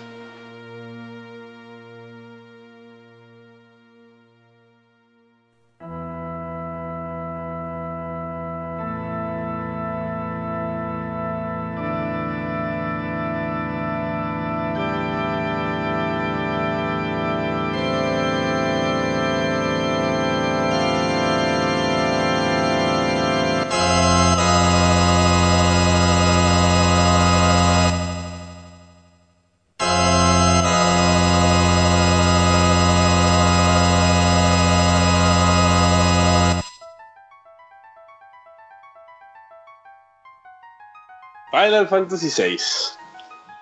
Bueno, el Final Fantasy VI, o inicialmente conocido como Final Fantasy III, salió para el Super Famicom y para el Super Nintendo en 1994. Esto marca la última entrega de la serie en el Super Nintendo y sería la última, el, bueno, sería el último juego de Final Fantasy que debutara en consolas de Nintendo en general, de la, de la, de la línea numerada, ¿no? Pues ese fue el Final Fantasy numerado último que estrenaron en esa consola. Porque luego, pues, obviamente los remakes volvieron a salir en consolas Nintendo, pero ya del, del, del 7 en adelante ya nunca debutaron en consolas de Nintendo, que fue donde originaron. Este, pues el juego empieza este, con, la, con la premisa de que mil años antes de que empezara, de los eventos del juego, existían tres entidades conocidas como el Warring Triad, que iniciaron un conflicto que viniera a ser llamado la Guerra del Magi. Es, fue una guerra de, de proporciones catastróficas, este, liberando una energía mágica en el mundo que luego afectó a los humanos, convirtiéndolos en espers, este, seres mágicos, donde ellos fueron usados como soldados en la guerra. Eventualmente eh, dándose cuenta que todo lo que habían causado estos, estos la Triad, la Warring Triad, ellos le regresaron la, lo que es el libre albedrío a los espers y, lo, y se sellaron ellos mismos sus poderes y convirtiéndose en estatuas. Y su única, su único demanda fue que los espers este, aseguraran que ellos su poder fuera encerrado para que nunca fuera usado de nuevo por lo que pasó y los espers este, se, se escondieran y, y- y se salieran del mundo de los humanos este, para mantener la paz. Entonces lo que fue el concepto de la magia en este mundo este, fue convirtiéndose en una leyenda de lo que existió hasta que el emperador Gestal y su general, el Kefka Palazzo, aproximadamente 18 años antes de los eventos del juego, este, la barrera de los espes se liberó por un momento y se debilitó más que nada y pudieron tomar a ventaja esto los humanos y consiguiendo, eh, capturando varios espers y aprovechando esto. Usaban el poder de los espers este, los combinaron con la tecnología que se había generado durante todo ese tiempo de los humanos y inventaron algo llamado Magitech, donde este Pato Kefka fue de los primeros experimentos. Y así es donde empieza esta historia, con una chava que no te dicen su nombre, va dentro de estas armaduras de magia llamadas Magitech, rumbo a, a un pueblo en busca de un cristal de estos llamados Espers. Así es como empieza uno de los RPGs considerados de los mejores de todos los tiempos. Ha estado en 20.000 listas en el número 1 o número 2. Este juego ya lleva, pues ya va para casi 30 años desde que salió. Este, no hay, no he conocido persona que no le ha gustado este juego. Este, a ver, este, ahora sí, Armando, regresamos sus experiencias con este juego. No, pues qué te digo, güey. De hecho, este fue el di, di prácticamente por él por, por tontazo, güey. Ya había visto, haz de cuenta, es bien chistoso porque yo cuando lo empecé a jugar era de, era de que eh, eh, era obviamente en la, en la, en la época del, del, Super Nintendo, pero había visto que había este tipo de juegos, güey, en los que había mucha narrativa y que los y que y que las peleas las efectuabas por medio de comandos, güey. Entonces para mí era así como, wow, esa, esa onda se ve bien rara. Y fui a un a una donde donde rentaban videojuegos, era una que quedaba bien lejos, güey, quedaba por el ICO en, en Mazatlán. Y me acuerdo que lo renté, lo calé y te lo juro de que todo el sábado no me pude despegar del Super Nintendo. No, no podía dejar de jugar este juego. Al punto de que me, me, entraron pensamientos así de. Porque, como ya lo habíamos comentado, era bien difícil conseguir este tipo de videojuegos. Casi, casi me daban ganas de decirle al, al, al a donde lo rentaron que lo había perdido. Obviamente, pues pagarle la, la reposición del juego, pero con para quedármelo, porque me, me, me quedé impactado por el juego de de lo diferente que era, no era, no era, o sea, era totalmente no, no, no convencional de lo, de lo que, de lo que había estado jugando hasta ese momento eh, para Super Nintendo, para Nintendo. Entonces para mí este sí fue, lo jugué y fue así como, como el meme de mind blown, así de, de lo bueno que era.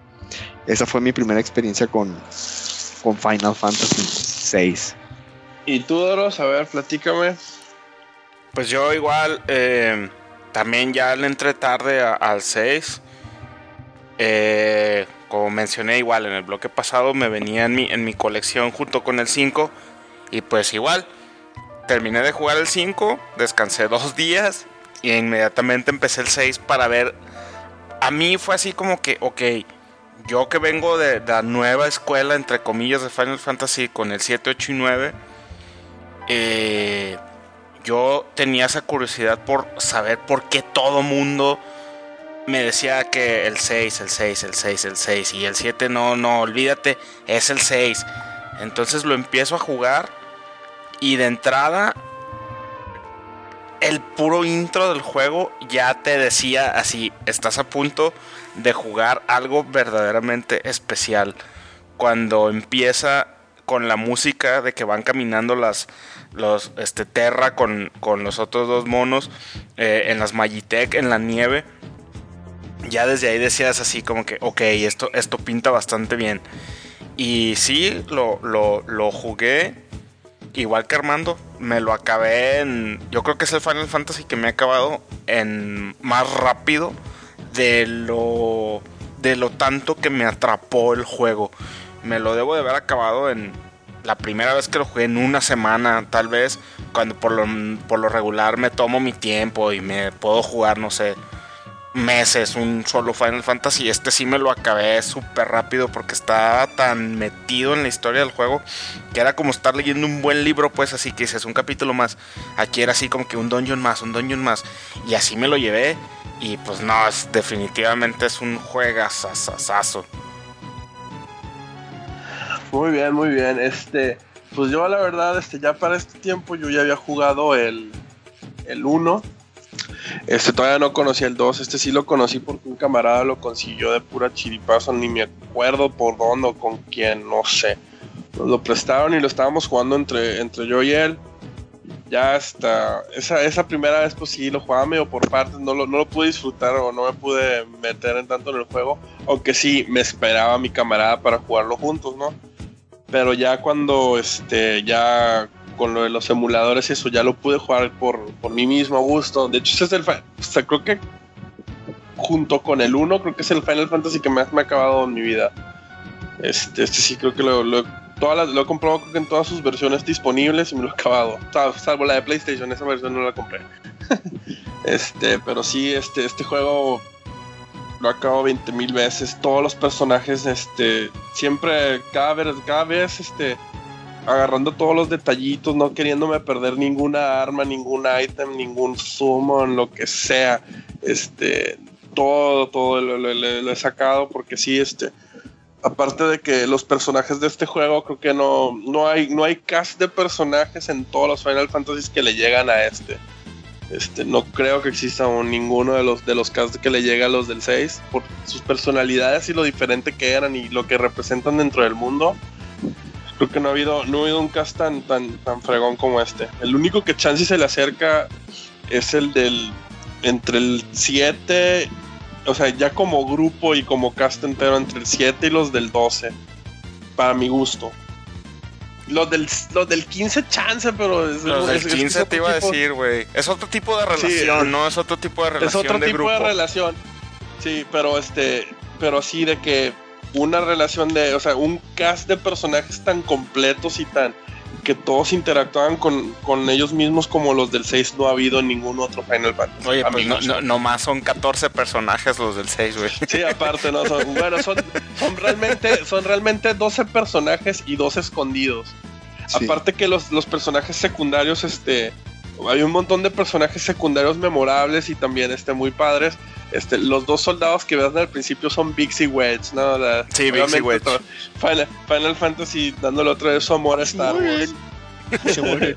Oye, a, a, mí algo, algo que a mí sí me encanta de Final Fantasy VI es que no, no, tiene personaje principal, güey.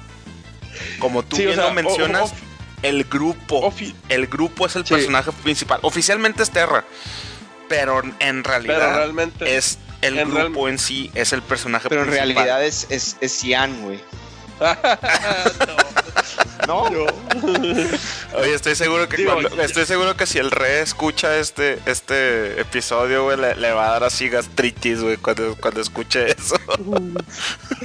No, o sea, realmente el personaje principal, pues sí, es, es, o sea, es con el que empiezas, no Terra, pero hay un punto donde ya te das cuenta que ella no es el principal, ni, ni no hay principal en sí, o sea, es, es, más bien lo, el grupo. Porque Fíjate si a mí, tienes... a mí, güey, aunque el principal es Etzer. Ojalá. Es el favorito del chino. Fíjate que a mí, güey, lo que, lo que yo siento con Final Fantasy VI es definitivamente que, que, los que el cast de characters es buenísimo, güey. Pero yo creo que aquí como que empezaron a agarrar como una serie de ideas y las fueron implementando de tal manera que el juego se permanece fresco todo el tiempo, güey. Sí. Simplemente desde el inicio del juego, o sea, en el inicio del juego traes las Mecha Armor, güey, ¿no? Y haces, estás haciendo pedazos a los soldados que se te están poniendo encima, güey, con, con, magias bien jaladas, güey. Sí, no, no, no, tienes ni 30 minutos en el juego, güey, y meten lo de, lo de proteger a Terra con 7 o 6 parties de mocks. Ah, que, claro. que, que, para que no lleguen hacia ella, güey. Y cada uno de los mocks tiene un arma diferente, güey. Y dentro, y, y hay, ya después te das cuenta cuando lo vuelves a jugar que dentro de ese grupo de Mogs está. De, ese, de, ese, grupo de Moggles está Mog, que es un personaje que, que usas en el, que en el juego, güey. Otra madre también, güey, que a mí fue así mind blown, te digo, de cuando lo empecé a jugar, es en el punto donde se separan y se, y se abren tres historias, güey. Se hace un branch. Ah, sí, cierto. Y tú escoges qué historia quieres seguir. Si quieres ver la historia de, de, de lo que le pasa a, a, creo que es Locke, Cian, que, que, pasa ahí por ahí una no, historia. Es, es Locke solo. Es Ajá. Locke solo. El otro es creo que es Terra. es Terra y Edgar. Y la otra historia es Sabine, Sabine y Gau, razón. y Cian y Shadow, creo que. Y lo mejor de, de la de, de la de Terra, güey, es que es cuando sale Ultros por primera vez, güey. Ah, Ah, claro. Ultros, güey. Sí, güey. Sí, Luego, es por como les digo, ejemplo, o sea, está el cast y los secundarios también están bien fregones. Ujú. Entonces siento que, que este final fue como una amalgama de ideas que les quedó al fregadazo, güey. Y, O sea, y todo- fíjate que difícilmente se va a repetir, ¿eh? Porque, no sé, siento que es de esas cosas que ocurren una vez en la vida, que todo se conjugó, como Chrono Trigger, güey. Todo se conjugó Sí. en este juego de tal manera que ya nada le va a llegar a, a, a ese punto. Independientemente de cuál Sí. sea tu Final Fantasy favorito. Este, por ejemplo, en mi caso Final Fantasy favorito era el, era el 7 hasta que jugué el 15. Ahora mi Final Fantasy favorito es, es el 15.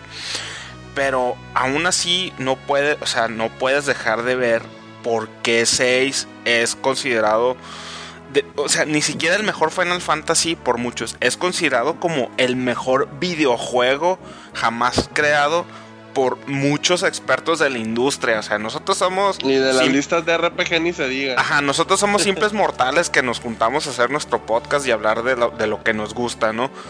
Pero, o sea, las, las personas que están en la industria, que, que viven de esto, muchos de ellos dicen Final Fantasy VI es el mejor videojuego jamás creado. A ese nivel. Sí. Es que, ¿sabes qué, güey? Lo, lo- lograron hacer que, hace cuenta, está el metaplot, ¿no? Que, que de hecho de- desde aquí ya se basan también mucho en lo del, lo del imperio, que quiere agarrar magias y, y- Oye, y pero- está, y está la rebeldía y todo eso. Pero lograron crear además que cada personaje tuviera como que su pequeña historia que te la van contando. Y son muy buenas las pequeñas historias de, de cada uno de los personajes, güey. Sí, este, o sea, aparte de que todo eso, el, el- mundo cómo está creado, o sea, porque aquí, aquí otra cosa, aquí este, el Final Fantasy, este, pasa de, de ser medieval a steampunk. Eh, Esa es otra cosa, ¿no? es el primero que no fue ya- medieval. Ajá, que no era más, era, o sea, porque el otro era medieval, pero existía como medio tecnología. Sí, y, aquí este es full así como- steampunk. Y este es se pone así steampunk cañón. ¿no? Y esta- empiezas, empiezas con, con Terra, que es la, la- la principal, eh, en esa, que es la que, es, que, que la historia al principio gira alrededor de ella por, por lo que es. Y Sí. luego te vas dando cuenta que el mundo todavía es tan amplio y hay, y hay otras personas que tienen su rollo contra el imperio. Y luego, pues, obviamente, el segundo personaje que conoces que es Locke, el, el Thief. el, el- bueno, el Thief que, decían que, era- que él decía que era Treasure Hunter. Ah, sí. Que él, él- él pre- él prefiere el título de Treasure Hunter. De hecho, dijiste ahorita eso, güey, y de lo que, de, de- de lo que mencionaban en el eh, del pasado, de cómo en este mejoran muchísimo la, la- Los las- emotes. los emotes. Me, me acordé como de él cuando está haciendo no, así de Ah, sí. Nope, Treasure Hunter. Que hace con el dedito, ¿no? El Sí. spray que dice no con el que es que todos los monos tienen el dedito. y la música que Otra- le ponen a Locke, güey, así súper épica. Sí. No, güey, como tú dices, desde que abren el juego, el, el soundtrack está. Simplemente el, el soundtrack del World Map no se me olvida de este juego, de lo bueno que es. Sí.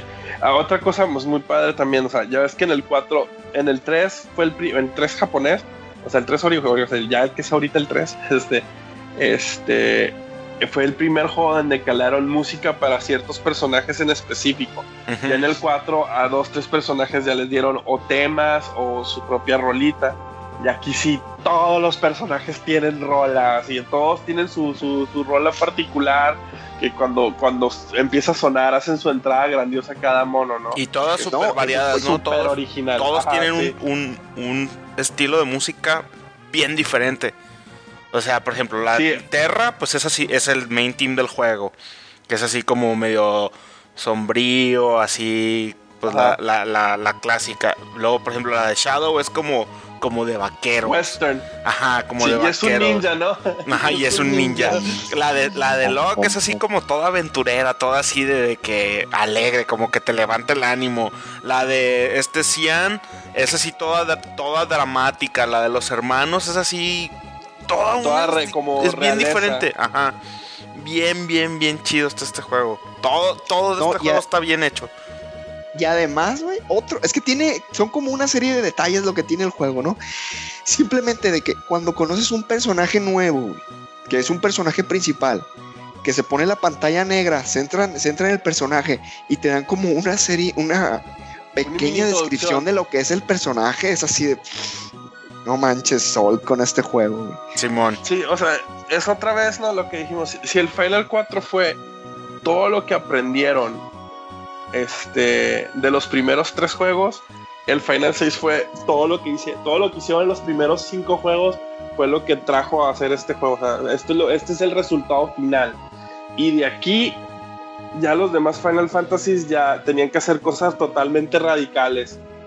Porque ya, o sea, esto fue así como que el, el punto perfecto de todo lo que habían implementado en los primeros cinco juegos.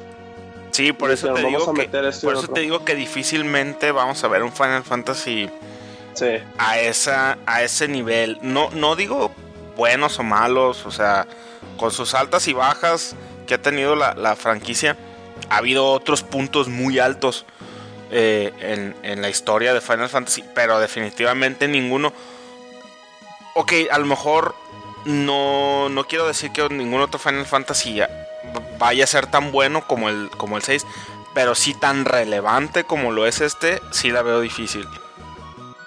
Sí, o aparte de que le encuentres algo malo, ¿no? Que, o sea, ese tiene para todos. Eh, Sí, para exacto, o sea, todos exacto. tiene. Como dije ahorita así medio en broma, pero la verdad es que este juego no tiene, no tiene puntos débiles. O sea, si acaso lo único que me podría quejar es el, el, el modo en el que el canibalito agarra sus, sus habilidades, que es un poco tedioso. El Gao. El No, Gao, pero- aún así, es aún así no 14 es, aún así variedad. no es nada, pues, es- exactamente, porque tienes otros 13 monos para escoger, y si no lo quieres usar a Gao, pues no lo usas. Que por cierto, a- aquí hablando de, de Gao y, y una pequeña anécdota con el juego, de que también es muy diferente cómo lo juega cada persona porque te da tanta variedad. Yo la primera vez que lo jugué, lo jugué así, pues, eh, con los personajes que más me gustaban y, y a los otros que nunca usaba los dejé así bien relegados y al final, en el último dungeon, cuando tienes que hacer tres, tres equipos dif- diferentes, medio le batallé. Eh, la segunda vez que lo jugué, que de hecho este juego yo lo acabo de jugar hace poco, lo jugué a principios del 2017 por el mero placer de volverlo a jugar. Eh, lo jugué, por ahí me enteré de que había una, una habilidad especial que puede agarrar Gao que les hace como... Es como tipo Beastmaster donde tú controlas al enemigo y haces que ataque a sus propios... O sea, controlas al enemigo y el enemigo ataca a los otros enemigos de, de la pelea. No, esa es la pintora, creo. No, pintora. no, es Gau, es Gau. No recuerdo el nombre de la, de, de la habilidad, se las debo, pero es Gau. Pues te digo porque lo acabo de jugar ahora en, en febrero, güey. Y, es, y es- está tan, tan twinky, tan jalada esta habilidad que la puedes usar con Kefka al final y Kefka se ataca a sí mismo, güey. Entonces rompe el juego así, lo, lo rompe por completo porque básicamente es una manera de ya ganar. Porque traes a Gau, cualquier pelea, haces que, que use esa habilidad y ya los monos se atacan solos, güey, tú te, te- te- dejas de, de- de preocupar. Y es algo legal, porque el, el juego te da la opción, pues, o sea, simplemente es tener la paciencia de irte al, al belt, donde están los enemigos, y que te Y salga encontrar y encontrar que al monstruo y agarrarle la, la- la habilidad, ¿no? Pero ahí está y es legal, pues, o sea, en realidad no estás haciendo cheat porque no estás metiendo un código, no estás metiendo un Game Shark, es simplemente aprender a jugar el juego y aprender a explotar las cosas que te dan. Encontrar al monstruo y que te toque la habilidad, porque Ajá, sí. hacer un broncón. Simón. Este, sí, este, lo que, bueno, regresando así a lo, lo que es la individualidad de los monos, ¿no? O sea, cómo este, igual, ¿no? Los trabajos del, aquí, ya ves que el 4 era, vamos a distribuir los trabajos del 3 en el cast del 4 y ya no tenemos, ya no así el, así el job system está representado de una manera. Aquí fue así que vamos a representar el job system del 5 y repartirlo entre los 14 monos del 6. O sea, o Terra es una. Es básica. Bueno, hay dos monas que. Terra es básicamente una maga negra combinada con mago blanco. Es una red mage, básicamente. Y, y Celes también. No más que lo, que hicieron aquí fue de que Terra tiene su habilidad donde, que es trans, donde ella se convierte en un, en un ser donde su poder mágico va a estar más fuerte y, su, y, ella aprende magias de fuego. En donde Celes este, aprende magias de hielo y su habilidad es absorber magia con la espada. Entonces ahí, ahí, cada mona tenía su, su eran parecidas pero tenían su diferente sazón, ¿no? Este, o como Locke, pues obviamente era el Thief, tenía cómo robar, su habilidad de robar cosas y ya hasta le ponían los ítems que le mejoraban las habilidades. Este, Sabine era monje, Edgar era, era un trabajo nuevo que era mecánico, que utilizaba herramientas en lugar de... que, que sí fue un trabajo creado específicamente para él, aunque el vato era lancero, porque le podías equipar, era uno de dos personajes que le podías equipar lanzas. Este, Mog era dancer, este, Setzer era, tenía habilidades de azar, que también es otro trabajo creado específicamente para él. en el era. Gambler. Era Gambler, este, con, con, y, si, y si le equipabas una habilidad que se llama Giltos, que era de Samurai, ¿no? Pero él básicamente era su habilidad de la ruleta. Este, ¿qué otro personaje es este? La Shadow, pues era el típico ninja que aventaba cosas y usaba navajas. El mago azul, el viejito. Gau que tenía otra vez el, el trabajo, eh, que era Beastmaster básicamente Gau, pero lo, lo adaptaron para que funcionara con su personalidad. Y este, que también la, la pintora era así un tipo de Beastmaster. Rem lo que hacía es las- lo- los, copiaba Los y, si, y sí. si te atacaban se golpeaban ellos solos, algo así. Es que no, tenía una habilidad que se llamaba Paint y los pintaba y tiraban una habilidad de ellos. Y luego tenía la otra que es Control, que le ponías no me acuerdo qué madre y los podías, controlabas al personaje. No tanto aquí si es una copia o una habilidad, era controlar a la personaje. Estaba bien pirata. Y luego pues Gogo, eh, Uma- eh, digo, Gogo era el mimo. Y, O sea, ahora sí ya, después de que sale en el cambio del 5, aquí ya es un personaje que, que su trabajo es el mime. Y este, y Umaro que era el berserker. No sé, ¿se me está olvidando algún personaje? Cian. Cian Cian, que era samurái. Era samurái. Oye, entonces, a ver, retomando lo, lo que comentaba previamente, este sí fue el primer Final Fantasy que metió personajes escondidos, ¿verdad? Que en realidad creo que solamente Sí. el 6 y el 7 lo usan, lo de personajes El escondidos. 6 y... ajá. Y el 9, si puedes dejar a unos, creo, güey. No, no, no tienes que ¿A agarrar, por ejemplo, a Amarant. Ah, es cierto. En, el- en el 9 Amarantes es, es opcional. Sí, Ah, ok. bueno, Otro. sí. Pero bueno, ya, ya llegaremos al 9 en el siguiente episodio. Ujú. Sí, bueno, y ahora, ya después de que hablamos de todos los personajes principales, ahora sí, después de hablar de, de, de tanto de los villanos de los primeros cinco juegos, aquí sí te dan el villano. Así. Pero es que sabes que está perrísimo, güey. De que, eh, o sea, te la vuelven a aplicar un poquito. Pero aquí sí sientes, por ejemplo, de que está Gestal y que Ajá. tiene a sus, pues a sus comandantes, güey. Y todos sus comandantes, la neta, estaban bien perros, güey. Al Pues punto sabes, pues, de que. come- uno que es tu, uno que es Celes, que, que está en tu equipo, el otro es, es Kefka, que es el, el maniacón desde el principio, y el otro es el general Leo, que también está estúpidamente poderoso. Simón. Pero, pero resulta que el vato es, es igual, ¿no? El, el- el villano honorable que al final te da cuenta que estaba del lado equivocado.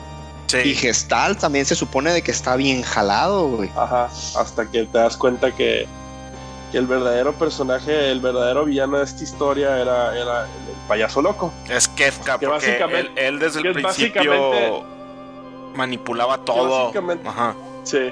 Pero básicamente Square Enix dijeron, vamos a, vamos a hacer al Guasón y lo vamos a hacer nuestra versión del Guasón. Así de fácil, ¿no? Un pinche payaso loco, güey, con... Que lo único que quiere es hacer caos y hacerse súper poderoso y destruir el mundo. ¿Por qué? Porque se le antoja. Pero De fíjate, hecho, a de hecho si lo comparas con. ah, Sí. perdón, nomás rápido, si lo comparas con el Guasón, sería con el de. El de la segunda El de película Heath de Dark la. Knight. el de, Sí, el de Ese Ledger, tipo de. Guasón. Este, pero digo, aquí, a diferencia de, de Ex-Dead del 5, que era malo nomás por ser malo, aquí es un malo que es malo nomás por ser malo, pero con No, personalidad, pues, lo hicieron malo. Con No, aparte, no, es que personalidad. lo hacen malo. Bueno, sí, pero cuando empieza Porque el la juego, historia es que te dicen, ah, no, sí. cuando empieza el juego es nomás está- malo por ser malo, güey. Hasta después la historia te va contando No. y te vas viendo por sí, O cómo sea, no. Aquí es. No, porque acuérdate que ah, de los tres generales, se supone que. Es con el que experimentan, güey. General Leo, General Leo nunca quiso ser, nunca quisieron que experimentaran con él. Por eso es el único que no tiene magia de los tres. Celes se supone que es la, la versión que. el éxito. O sea que ella sí, la infusión de magia les funcionó bien y no se volvió loca. Y por eso tiene su que- poder, güey. Sí, por eso tiene sus poderes. Es la única maga, aparte de Terra en el juego. O sea, de, de los principales, porque ella tiene el poder de Magitech, a diferencia de que el poder de Terra es natural, por ser este. Es mitad esper, mitad humano. Y Kefka se supone que es el primer intento de utilizar Magitech en un ser humano. Y que por eso se le bota la canica. Está, el por eso punto, está es que, loco, el punto es que Kefka está bien chingón, güey. Ah, sí, eso sí. otra cosa, Y- otra cosa también. Ajá, Es el primer villano de Final Fantasy que gana. el único. Que el único. Es el único. Pues sí, gana. Eh, Es que eso es, que todo está bien chido. O sea, el O sea, malo gana. Gana así, es- así, sí, o sea, no, no o sea- hay, no hay manera de, de, de, de- de esconderlo, ni de disfrazarlo, ni de que plot twist. No, güey. El malo, hay una parte de la historia donde gana. Literalmente se Sí. convierte en Dios y destruye el mundo.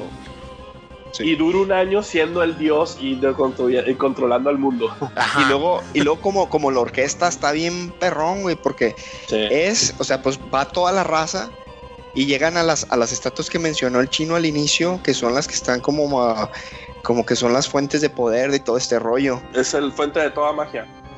Ajá, y ahí hasta Gestal dice, no hombre, tengo que echarme a este güey o va a valer madre, porque Gestal lo que quería era El, tener su imperio y conquistar todo el mundo, güey. No lo quería destruir. Y Kefka no, Kefka ya estaba tan chiflado de que él quería hacer su, su mundo, pero a su manera. Borrarlo desde cero y hacerlo, destruirlo. Y, y fue tan inteligente este güey de que para protegerse de, de también de los ataques de Gestal, no sé si se acuerdan de que se pone en medio de las tres estatuas Simón. y, y gracias a eso crea un, como un campo de fuerza y ya no lo pueden atacar. Y de ahí ya empieza a canalizar la energía y se la pelaron todos. Les gana, les gana. Sí, es que es esa imagen de cuando ves al mundo así destruirse y te quedas. Te quedas de que los principales. Sí, se- de que los principales se tiran a perder porque no la pueden armar contra, el, contra ese güey. Y, de hecho, hasta obviamente, pues él, termina de que vas en el, en el avión con todos los principales del juego y te destruyen el avión y los personajes salen botados por todo el mundo de- del, del caos que surge. Y ya empiezas un año después de que el mundo lo destruyeron. Y tienes Sí, que otra y- vez y empieza- empezar. Y empieza el último acto del juego, que es cuando tienes que volver a es, juntar a la aquí par es donde. Ajá. y ya ir eventualmente a, vencerlo. Y aquí es donde te das cuenta que realmente no hay principal, porque no empieza. La principal, puedes decidir ni siquiera nunca volver a verla. Ajá, exacto. Porque empiezas, después de ese año, empiezas en la islita con Celes. O sea, ni Ajá, siquiera con Terra. Terra ni sabes dónde está. O sea, tienes que seguir jugando y tienes que ahora sí que hacerla medio de detective. Irte a todos los pueblitos y, e ir preguntando, hablando con todos los NPCs hasta que eventualmente ya te empiezan a dar las pistas de dónde está Terra y te la encuentras con los niños, que es como su Bueno, maestra. Sí. En fin, o sea, es. eh, y lo mismo pasa con todos los otros Sí, 13 Porque monos de la pari. el, el juego nomás te dice dónde están cierto número de personajes. Los mínimos O sea, para te- que puedas te- ir al último dungeon. Sí, los mínimos que puedas llegar al final. Ya los demás te dicen dónde están y es cosa de que quieras ir por ellos. Ajá. Pero, pero ojo, aquí meten también otra, otra cosa que a mí se me hizo genial de este juego, güey. Es de que igual, a lo mejor tienes el mínimo, pero como en la última misión tienes que dividir y hacer tres partes y jugar con cada una de ellas para poder ir avanzando, eso también se me hizo bien perro, porque normalmente en un RPG tienes, ah, voy a meter a mis cuatro y ya, no los sacas en todo el juego. Ajá. Y aquí el juego te forza en, en, en la última misión a, a tener tres partes diferentes, porque necesitas apretar un switch para que pueda avanzar la otra parte y así te la vas llevando. Entonces eso también se me hizo bien original. Está que chido eso. Ajá. Digo, está, está chido eso de lo, de lo. Otra cosa que también en la segunda parte, ya ves que al principio tienes, empiezas con ciertos monos que son por lo general los que vas a usar más, porque empezaste desde, los traes desde el principio. Y Ajá. muchos de esos monos en la segunda parte los tienes que ir a buscar y te dan otros monos que tal vez no usaste tanto en la primera vuelta. Y en la segunda vuelta, pues tienes que poderte usarlos y aprender a jugar con ellos. Sí. O sea, te, Sí. te mueve ese rollo. Digo, aquí lo, lo único malo de la segunda parte del juego realmente es de ya en el momento donde te estás haciendo bien poderoso, llegas al punto donde no, no es de donde ya no tienes que depender tanto de las habilidades individuales del mono porque ya la magia la magia les va a llevar por encima. Claro, también aprendes a usar los relics y también quebras el juego. O hay monos como Sabine que Sabine o, o Edgar que todo, durante todo el juego son poderosos porque sus habilidades están bien estúpidas. pero, pero sí, o sea, la segunda parte del juego de ir a buscar a tus camaradas, luego te explican, luego obviamente el mundo, el mundo, hasta la geografía del mundo cambia por, por la destrucción. Y obviamente no es así como que, y te dicen, el villano está ahí. O sea, tú el último castillo lo ves desde el principio de la segunda parte del juego. Sí, sí, Te sí. dice, ahí está, pero llégale, güey. Y aparte no nomás puedes, tienes que, y no nomás tienes que, ¿cómo se llama? Llegarle. Tienes que ir a matar los dragones, tienes que ir a encontrar el resto de tu raza. Lo chido que también ahí aprovechan mucho eso de que obviamente conoces a tus personajes y sus personajes te cuentan una parte de su historia y al volver, de, al volver a buscarlos te estás enterando y aprendiendo nuevas cosas sobre ellos. Entonces, es- eso otra vez el, juego se, se encarga de que estos 14 personajes tengan un desarrollo, tanto, tanto su historia que se desarrolle, tanto ellos como personajes. Porque te cuento, o sea, como un personaje como Locke, que la primera mitad es el vato alegre y todo, y ya luego te das cuenta de por qué, de por qué es así como es él. Simón, y está bien, O- o bien trágico, güey. Está bien trágico el pedo. Y luego, o al principio que a, a, a Celes que te das cuenta que toda su vida ha estado de la chingada, Sí, ¿no? Desde.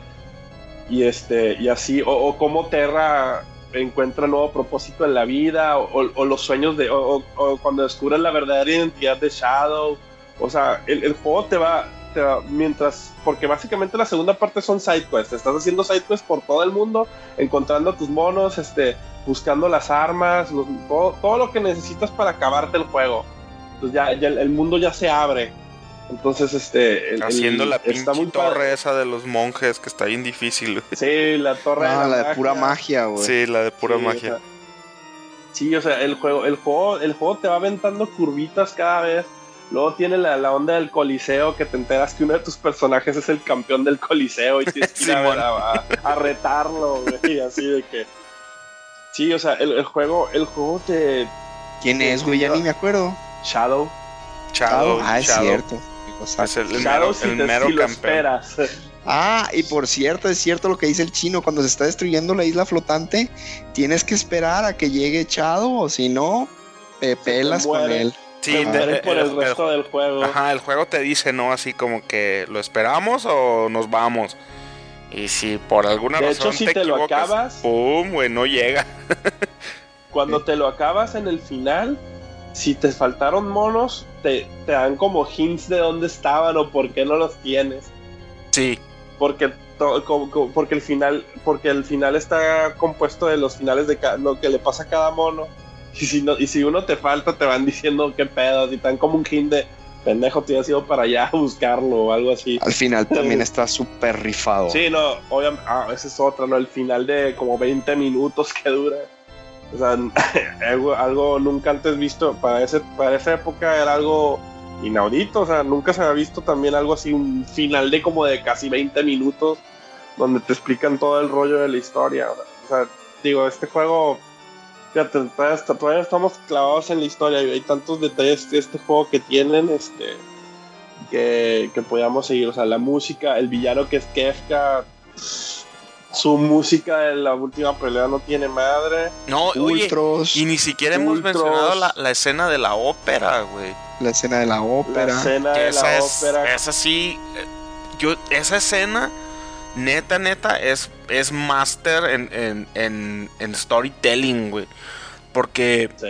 en, en, un, o sea, en un medio tan limitado como lo era el Super Nintendo, con las grafiquitas de 16 bits, los sprites, todo, te cuentan con esa simple escena de la ópera, te dan un montón, no, de información. Y, y, no te dicen realmente nada, o sea, me, no es diálogo, no hay voces. No, no es, es, un quick time event. Es un, ajá, exacto, y te da tanta información que ahí, ahí, te demuestra la, la, maestría que tenía Squaresoft. Y ahora sí es Squaresoft, no es Square Enix, porque cuando se hizo Square Enix vino la debacle, era Squaresoft. Tenían esa maestría en, en, en contarte historias con, con, con, técnicas, pues así de, de, de, cómo se movía la cámara, cómo, cómo caminaba el, sprite de Celes, cuando avienta las flores, o sea, todo eso estaba o sea, lo, lo, lo, estamos platicando como, vaya, como si fuera el Final Fantasy XV, pues, que es así cinemático y, y los monos hablan y se ven hiperrealistas. Y estamos hablando de un juego de hace más de 20 años.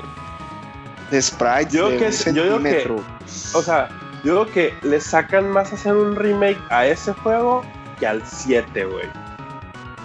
Amigo, yo digo que le sacan más, o sea, tratar de volver a hacer algo así o sea, como lo que están haciendo con el 7, tratar de hacerlo con el 6 se me hace algo más difícil.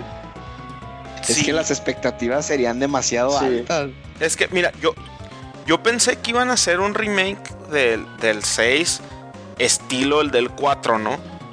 Pero ya, ya viendo todo lo que implica, sí veo que está mucho más complicado hacer un remake del 6 que del mismo 7. Pero este Tetsuya Nomura, y ahora sí tómenlo como, como lo que es. El vato dijo en una entrevista hace poco, creo que en el 2015, que terminando el remake del 7, él estaría interesado en, en hacer remakes del 5 y del 6. Eh, yo preferiría que, que Nomura no se meta con el 6. No, que no, lo deje no. como es. Es- Y que en todo caso hagan un remake portátil estilo el del 4. O a lo mejor para el mismo Switch, así portatilón, que sea más accesible. Que no necesita mucho, mucho que meterle. O sea, si acaso te digo, hacerlo con polígonos, meterle voice acting. Algo no tan, tan extremo como lo que están haciendo con el 7, pues que lo están llevando a, hacer pinche película de, de Hollywood, güey. Es que, mira, por la narrativa y por los personajes del 7 sí se, sí se presta más fácil. El 6 es convertir el juego y hacerlo, o sea, hacerlo súper más complejo. No, y aparte, que sería un pues, pedo. lo, güey. lo que mencionamos en el 7 son que 7 personajes, 8 personajes. Ajá. Aquí estamos hablando de 12 y más 2 Dos dos extra. secretos Ajá. y luego tener que hacer los secundarios así. Porque 2 es, es, es también así, recrear al villano de una manera que no la riegues. Que no se vea tonto, ¿no? Porque Sí. En el es- DC es- ya lo supieron hacer muy bien. Pues básicamente en el DC ya convirtieron a Kefka en el guasón. Sí, Sí, básicamente exacto. lo estás viendo y dices, el pinche guasón. Sí. O sea, es una versión, sí. Este, pero sí, este, hacer un remake de este juego lo veo bien complicado. O, o le- o es, es- es- como dice Armand, tiene demasiadas expectativas. Este, pensaría. Bueno, ahora, este, pues no hemos hablado tanto del sistema de pelea. O sea, sí lo hemos hablado a medio grandes rasgos. Este, igual, al igual que el 4 y el 5 sigue teniendo lo que es el Active Timer Battle System. Este aquí, obviamente, al igual que el 4, este, cada mono tiene su. representa un trabajo o, o- o- partes de un trabajo, porque aquí varios, varios personajes como que se lo. se comparten este, atributos. Este, aquí, aquí, a diferencia del 5, y más que nada el 4, aquí los monos pueden equiparse ciertas cosas, pero no hay mono que pueda equiparse todo salvo Gogo. O sea, Gogo es el único personaje que puede equiparse todas las armas por el hecho que es mimo pero todos los demás personajes este, tienen sus armas en específico y ya la, la versión de Game Boy Advance, bueno, la versión de Game Boy Advance les, les- metió eh, super armas a cada mono. Este, aquí, aquí era básicamente así, la espada más fuerte, la lanza más fuerte, y ya tú, los, tú se las empezabas a... Había personajes como Xian que sí, él tenía, él era el único que podía usar katana y tenía la katana más fuerte, o Setzer que tenía sus dados en eso, o sea, ciertos monos sí tenían sus armas este, sus últimas armas en específico y ya los demás se repartían entre espadas y lanzas y cosas así. Luego aquí lo que estuvo chido es que los pasivos del Final Fantasy, las habilidades pasivas del Final Fantasy V, aquí las convirtieron en el sistema de las relics, que eran los ítems que te equipabas y te dan habilidades extra como cargar dos armas o, o cargas una sola arma con, con las dos manos, este, correr más rápido o efectos este, que aquí se me hizo, ese sistema de relics se me hizo muy chido porque complementaba mucho lo que eran las habilidades individuales y aparte habían relics en específicos para cada mono, ¿no? O sea, como Locke, que tenía dos relics, una que le incrementaba las posibilidades de robar y otro que le daba la habilidad de convertir Steel en Mog, o sea, de que se les echaba encima, les pegaba un chingazo y les robaba algo. Entonces, este, aquí otra vez se me hace que igual, este, era un sistema completo. El aspecto de las magias, sí, este, está chido porque todos los monos pueden ser magos. Ese es, ese es otro, ¿no? La diferencia del 4 y muy similar al 5, todos pueden ser magos. O sea, aquí todos curan, aquí todos tienen magias de ataque, aquí todos tienen magias de... Claro que para esto tienes que irlos entrenando, equipando los cristales, y cada cristal es un summon, ah, igual, todos son summoners. Entonces, eh, que ya en ciertos puntos los summons no, no, sirven para nada porque realmente ya vienes tan jalado con, con las habilidades que aprendes que rara vez vas a tirar un summon. Este, pero, o sea, sí, el, el, sistema de combate, como que la segunda mitad del juego, ya que te empieza a ser demasiado poderoso, pierden cierta utilidad, pero lo que es la primera mitad del juego, las habilidades, las magias, como las vas aprendiendo, este, el, el, sistema de pelea está bien completo, no sé cómo lo vean ustedes. Y además meten aquí los limit breaks por ah, primera sí. vez. Aquí, aquí tienen los limit breaks. Obviamente no sabías, al menos de que cumplieran ciertas condiciones de que estar casi muerto y, y atacar y al azar saliendo. Era, era, eran súper raros. Pero si era así de ¿qué, ¿qué pasó? sí, porque era así como que marcabas ataque y de repente, no sé, este, te retiraba como 20 mil navajas en el aire o luego este... Sabine se convertía en un tigre y te daba un madrazo y te quedas, pues qué pedo, qué hice. Estaba mm. chido. Es, es, estaba, estaba muy padre el, el, sistema de pelea. Y este, pues este, ya la, lo que es este, para la raza que quiera conocer este juego y, y darle una vuelta, pues solo hay, hay, dos versiones, o sea, disponibles o fáciles de conseguir. Que una es la versión de Game Boy Advance y la otra es la versión de, de PC y de móvil que al fondo y al Doros no les gusta cómo se ven los monos. También está la versión de PCN para Play 3. Pero eh, guácala. No, pero, pero yo, mira, ya aquí sí vuelvo a lo mismo que dije del 5. Si lo vas a jugar, nunca lo has jugado, juega lo mejor en su versión original. Ahora, aquí, a sí. diferencia del 5, no es no se beneficia del tipo de gráficas que hicieron para la de Steam, la neta, porque los sprites estaban sí. muy buenos. Entonces, tienes de dos sopas, o lo juegas en la de Game Boy Advance de tres sopas, o lo emulas si ya no tienes un Super Nintendo, de Super para poderlo jugar o, o, o, la de PCN está bien barata lo puedes jugar en, en, si todavía tienes un PSP si tienes un Vita o el Play 3 lo puedes jugar ahí. Aquí lo único es que tengas un poquito de paciencia con los loading times de, entre las peleas pero el juego que tú digas está injugable no. De hecho las tres veces que yo lo he jugado lo he jugado la versión de, de PlayStation 1 y no o sea a lo mejor ya me acostumbré pues pero no, eh, eviten la de Steam, esa es mi recomendación. La neta no Yo se sí beneficia. No se beneficia este juego. Mi recomendación de sería sería la, de la, la emulada, güey. Para sí. jugarlo más cercano al juego. Pero ya, si no le sabes a lo de la emulada no, y no vas a poder conseguir la versión de Play o eso, compro la versión de Steam. Ya, ya, yo, ya, yo, lo, yo sí lo he jugado, la versión de Steam si nunca lo has jugado, te va a valer madre lo que digan estos dos, porque realmente es así como que you, you don't know any better. Así. así. La música está chida, la versión, o sea, la música está chida, las gráficas sí se ven más caricaturescas y light, pero, pero eso es porque nosotros hemos jugado el original. Si nunca lo has jugado, tú bríncale, no importa. Sí, no te va a importar lo que nosotros el, el, digamos. El bottom, line es, el, el bottom line es juégalo si eres es fan de RPG, de, o sea, el que sea, no tienes que ser fan de Final Fantasy. Si eres fan de los RPGs, juégalo, no, no te vas a arrepentir. Claro, la verdad, si eres fan la... de los RPGs, y no has jugado este juego, no sé cómo te puedes llamar fan de los RPGs. No, y, y- y tiene varias, varias, varios detallitos, varias sorpresas a lo largo, varias mecánicas Sí, que no. te mantienen muy entretenido durante todo el juego. Este juego, este juego para hablar todo de todas las cosas que tiene duraríamos años. Este es demasiado completo este juego. Hay cosas que de seguro se nos están pasando o que ya no nos acordamos, pero no, este juego, este juego la única manera que lo puedes hacer es jugándolo. Bueno, con esto hemos llegado al final de nuestra segunda versión de esta retrospectiva sobre toda la saga de Final Fantasy. Esperamos que la próxima versión este, no duremos tanto en hacerla, ya que Uy, sigue el Nos vamos 7. a- Ahí me voy a explayar, nos vamos, nos vamos a dedicar a la, a la parte de Final Fantasy que es la menos favorita mía y la, bueno, sí, la menos favorita mía. Este, Pero la, la favorita de la gran mayoría de nuestros Pero contemporáneos. sí, la, la- la- la favorita de la mayoría de la raza que conoce Final Fantasy es estas épocas. Este, nos vamos a dedicar a la, a la- a la generación de PlayStation 1, que es el 7, el 8 y el 9. La versión de Bueno. 32 bits. Bueno, muchachones, este, ahora sí hay que despedirnos, que ya quedó esto. Y nos veremos en la próxima entrega.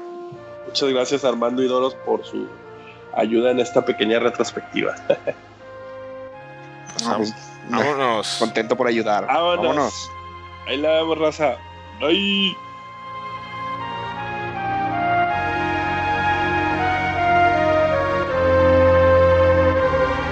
En la siguiente entrega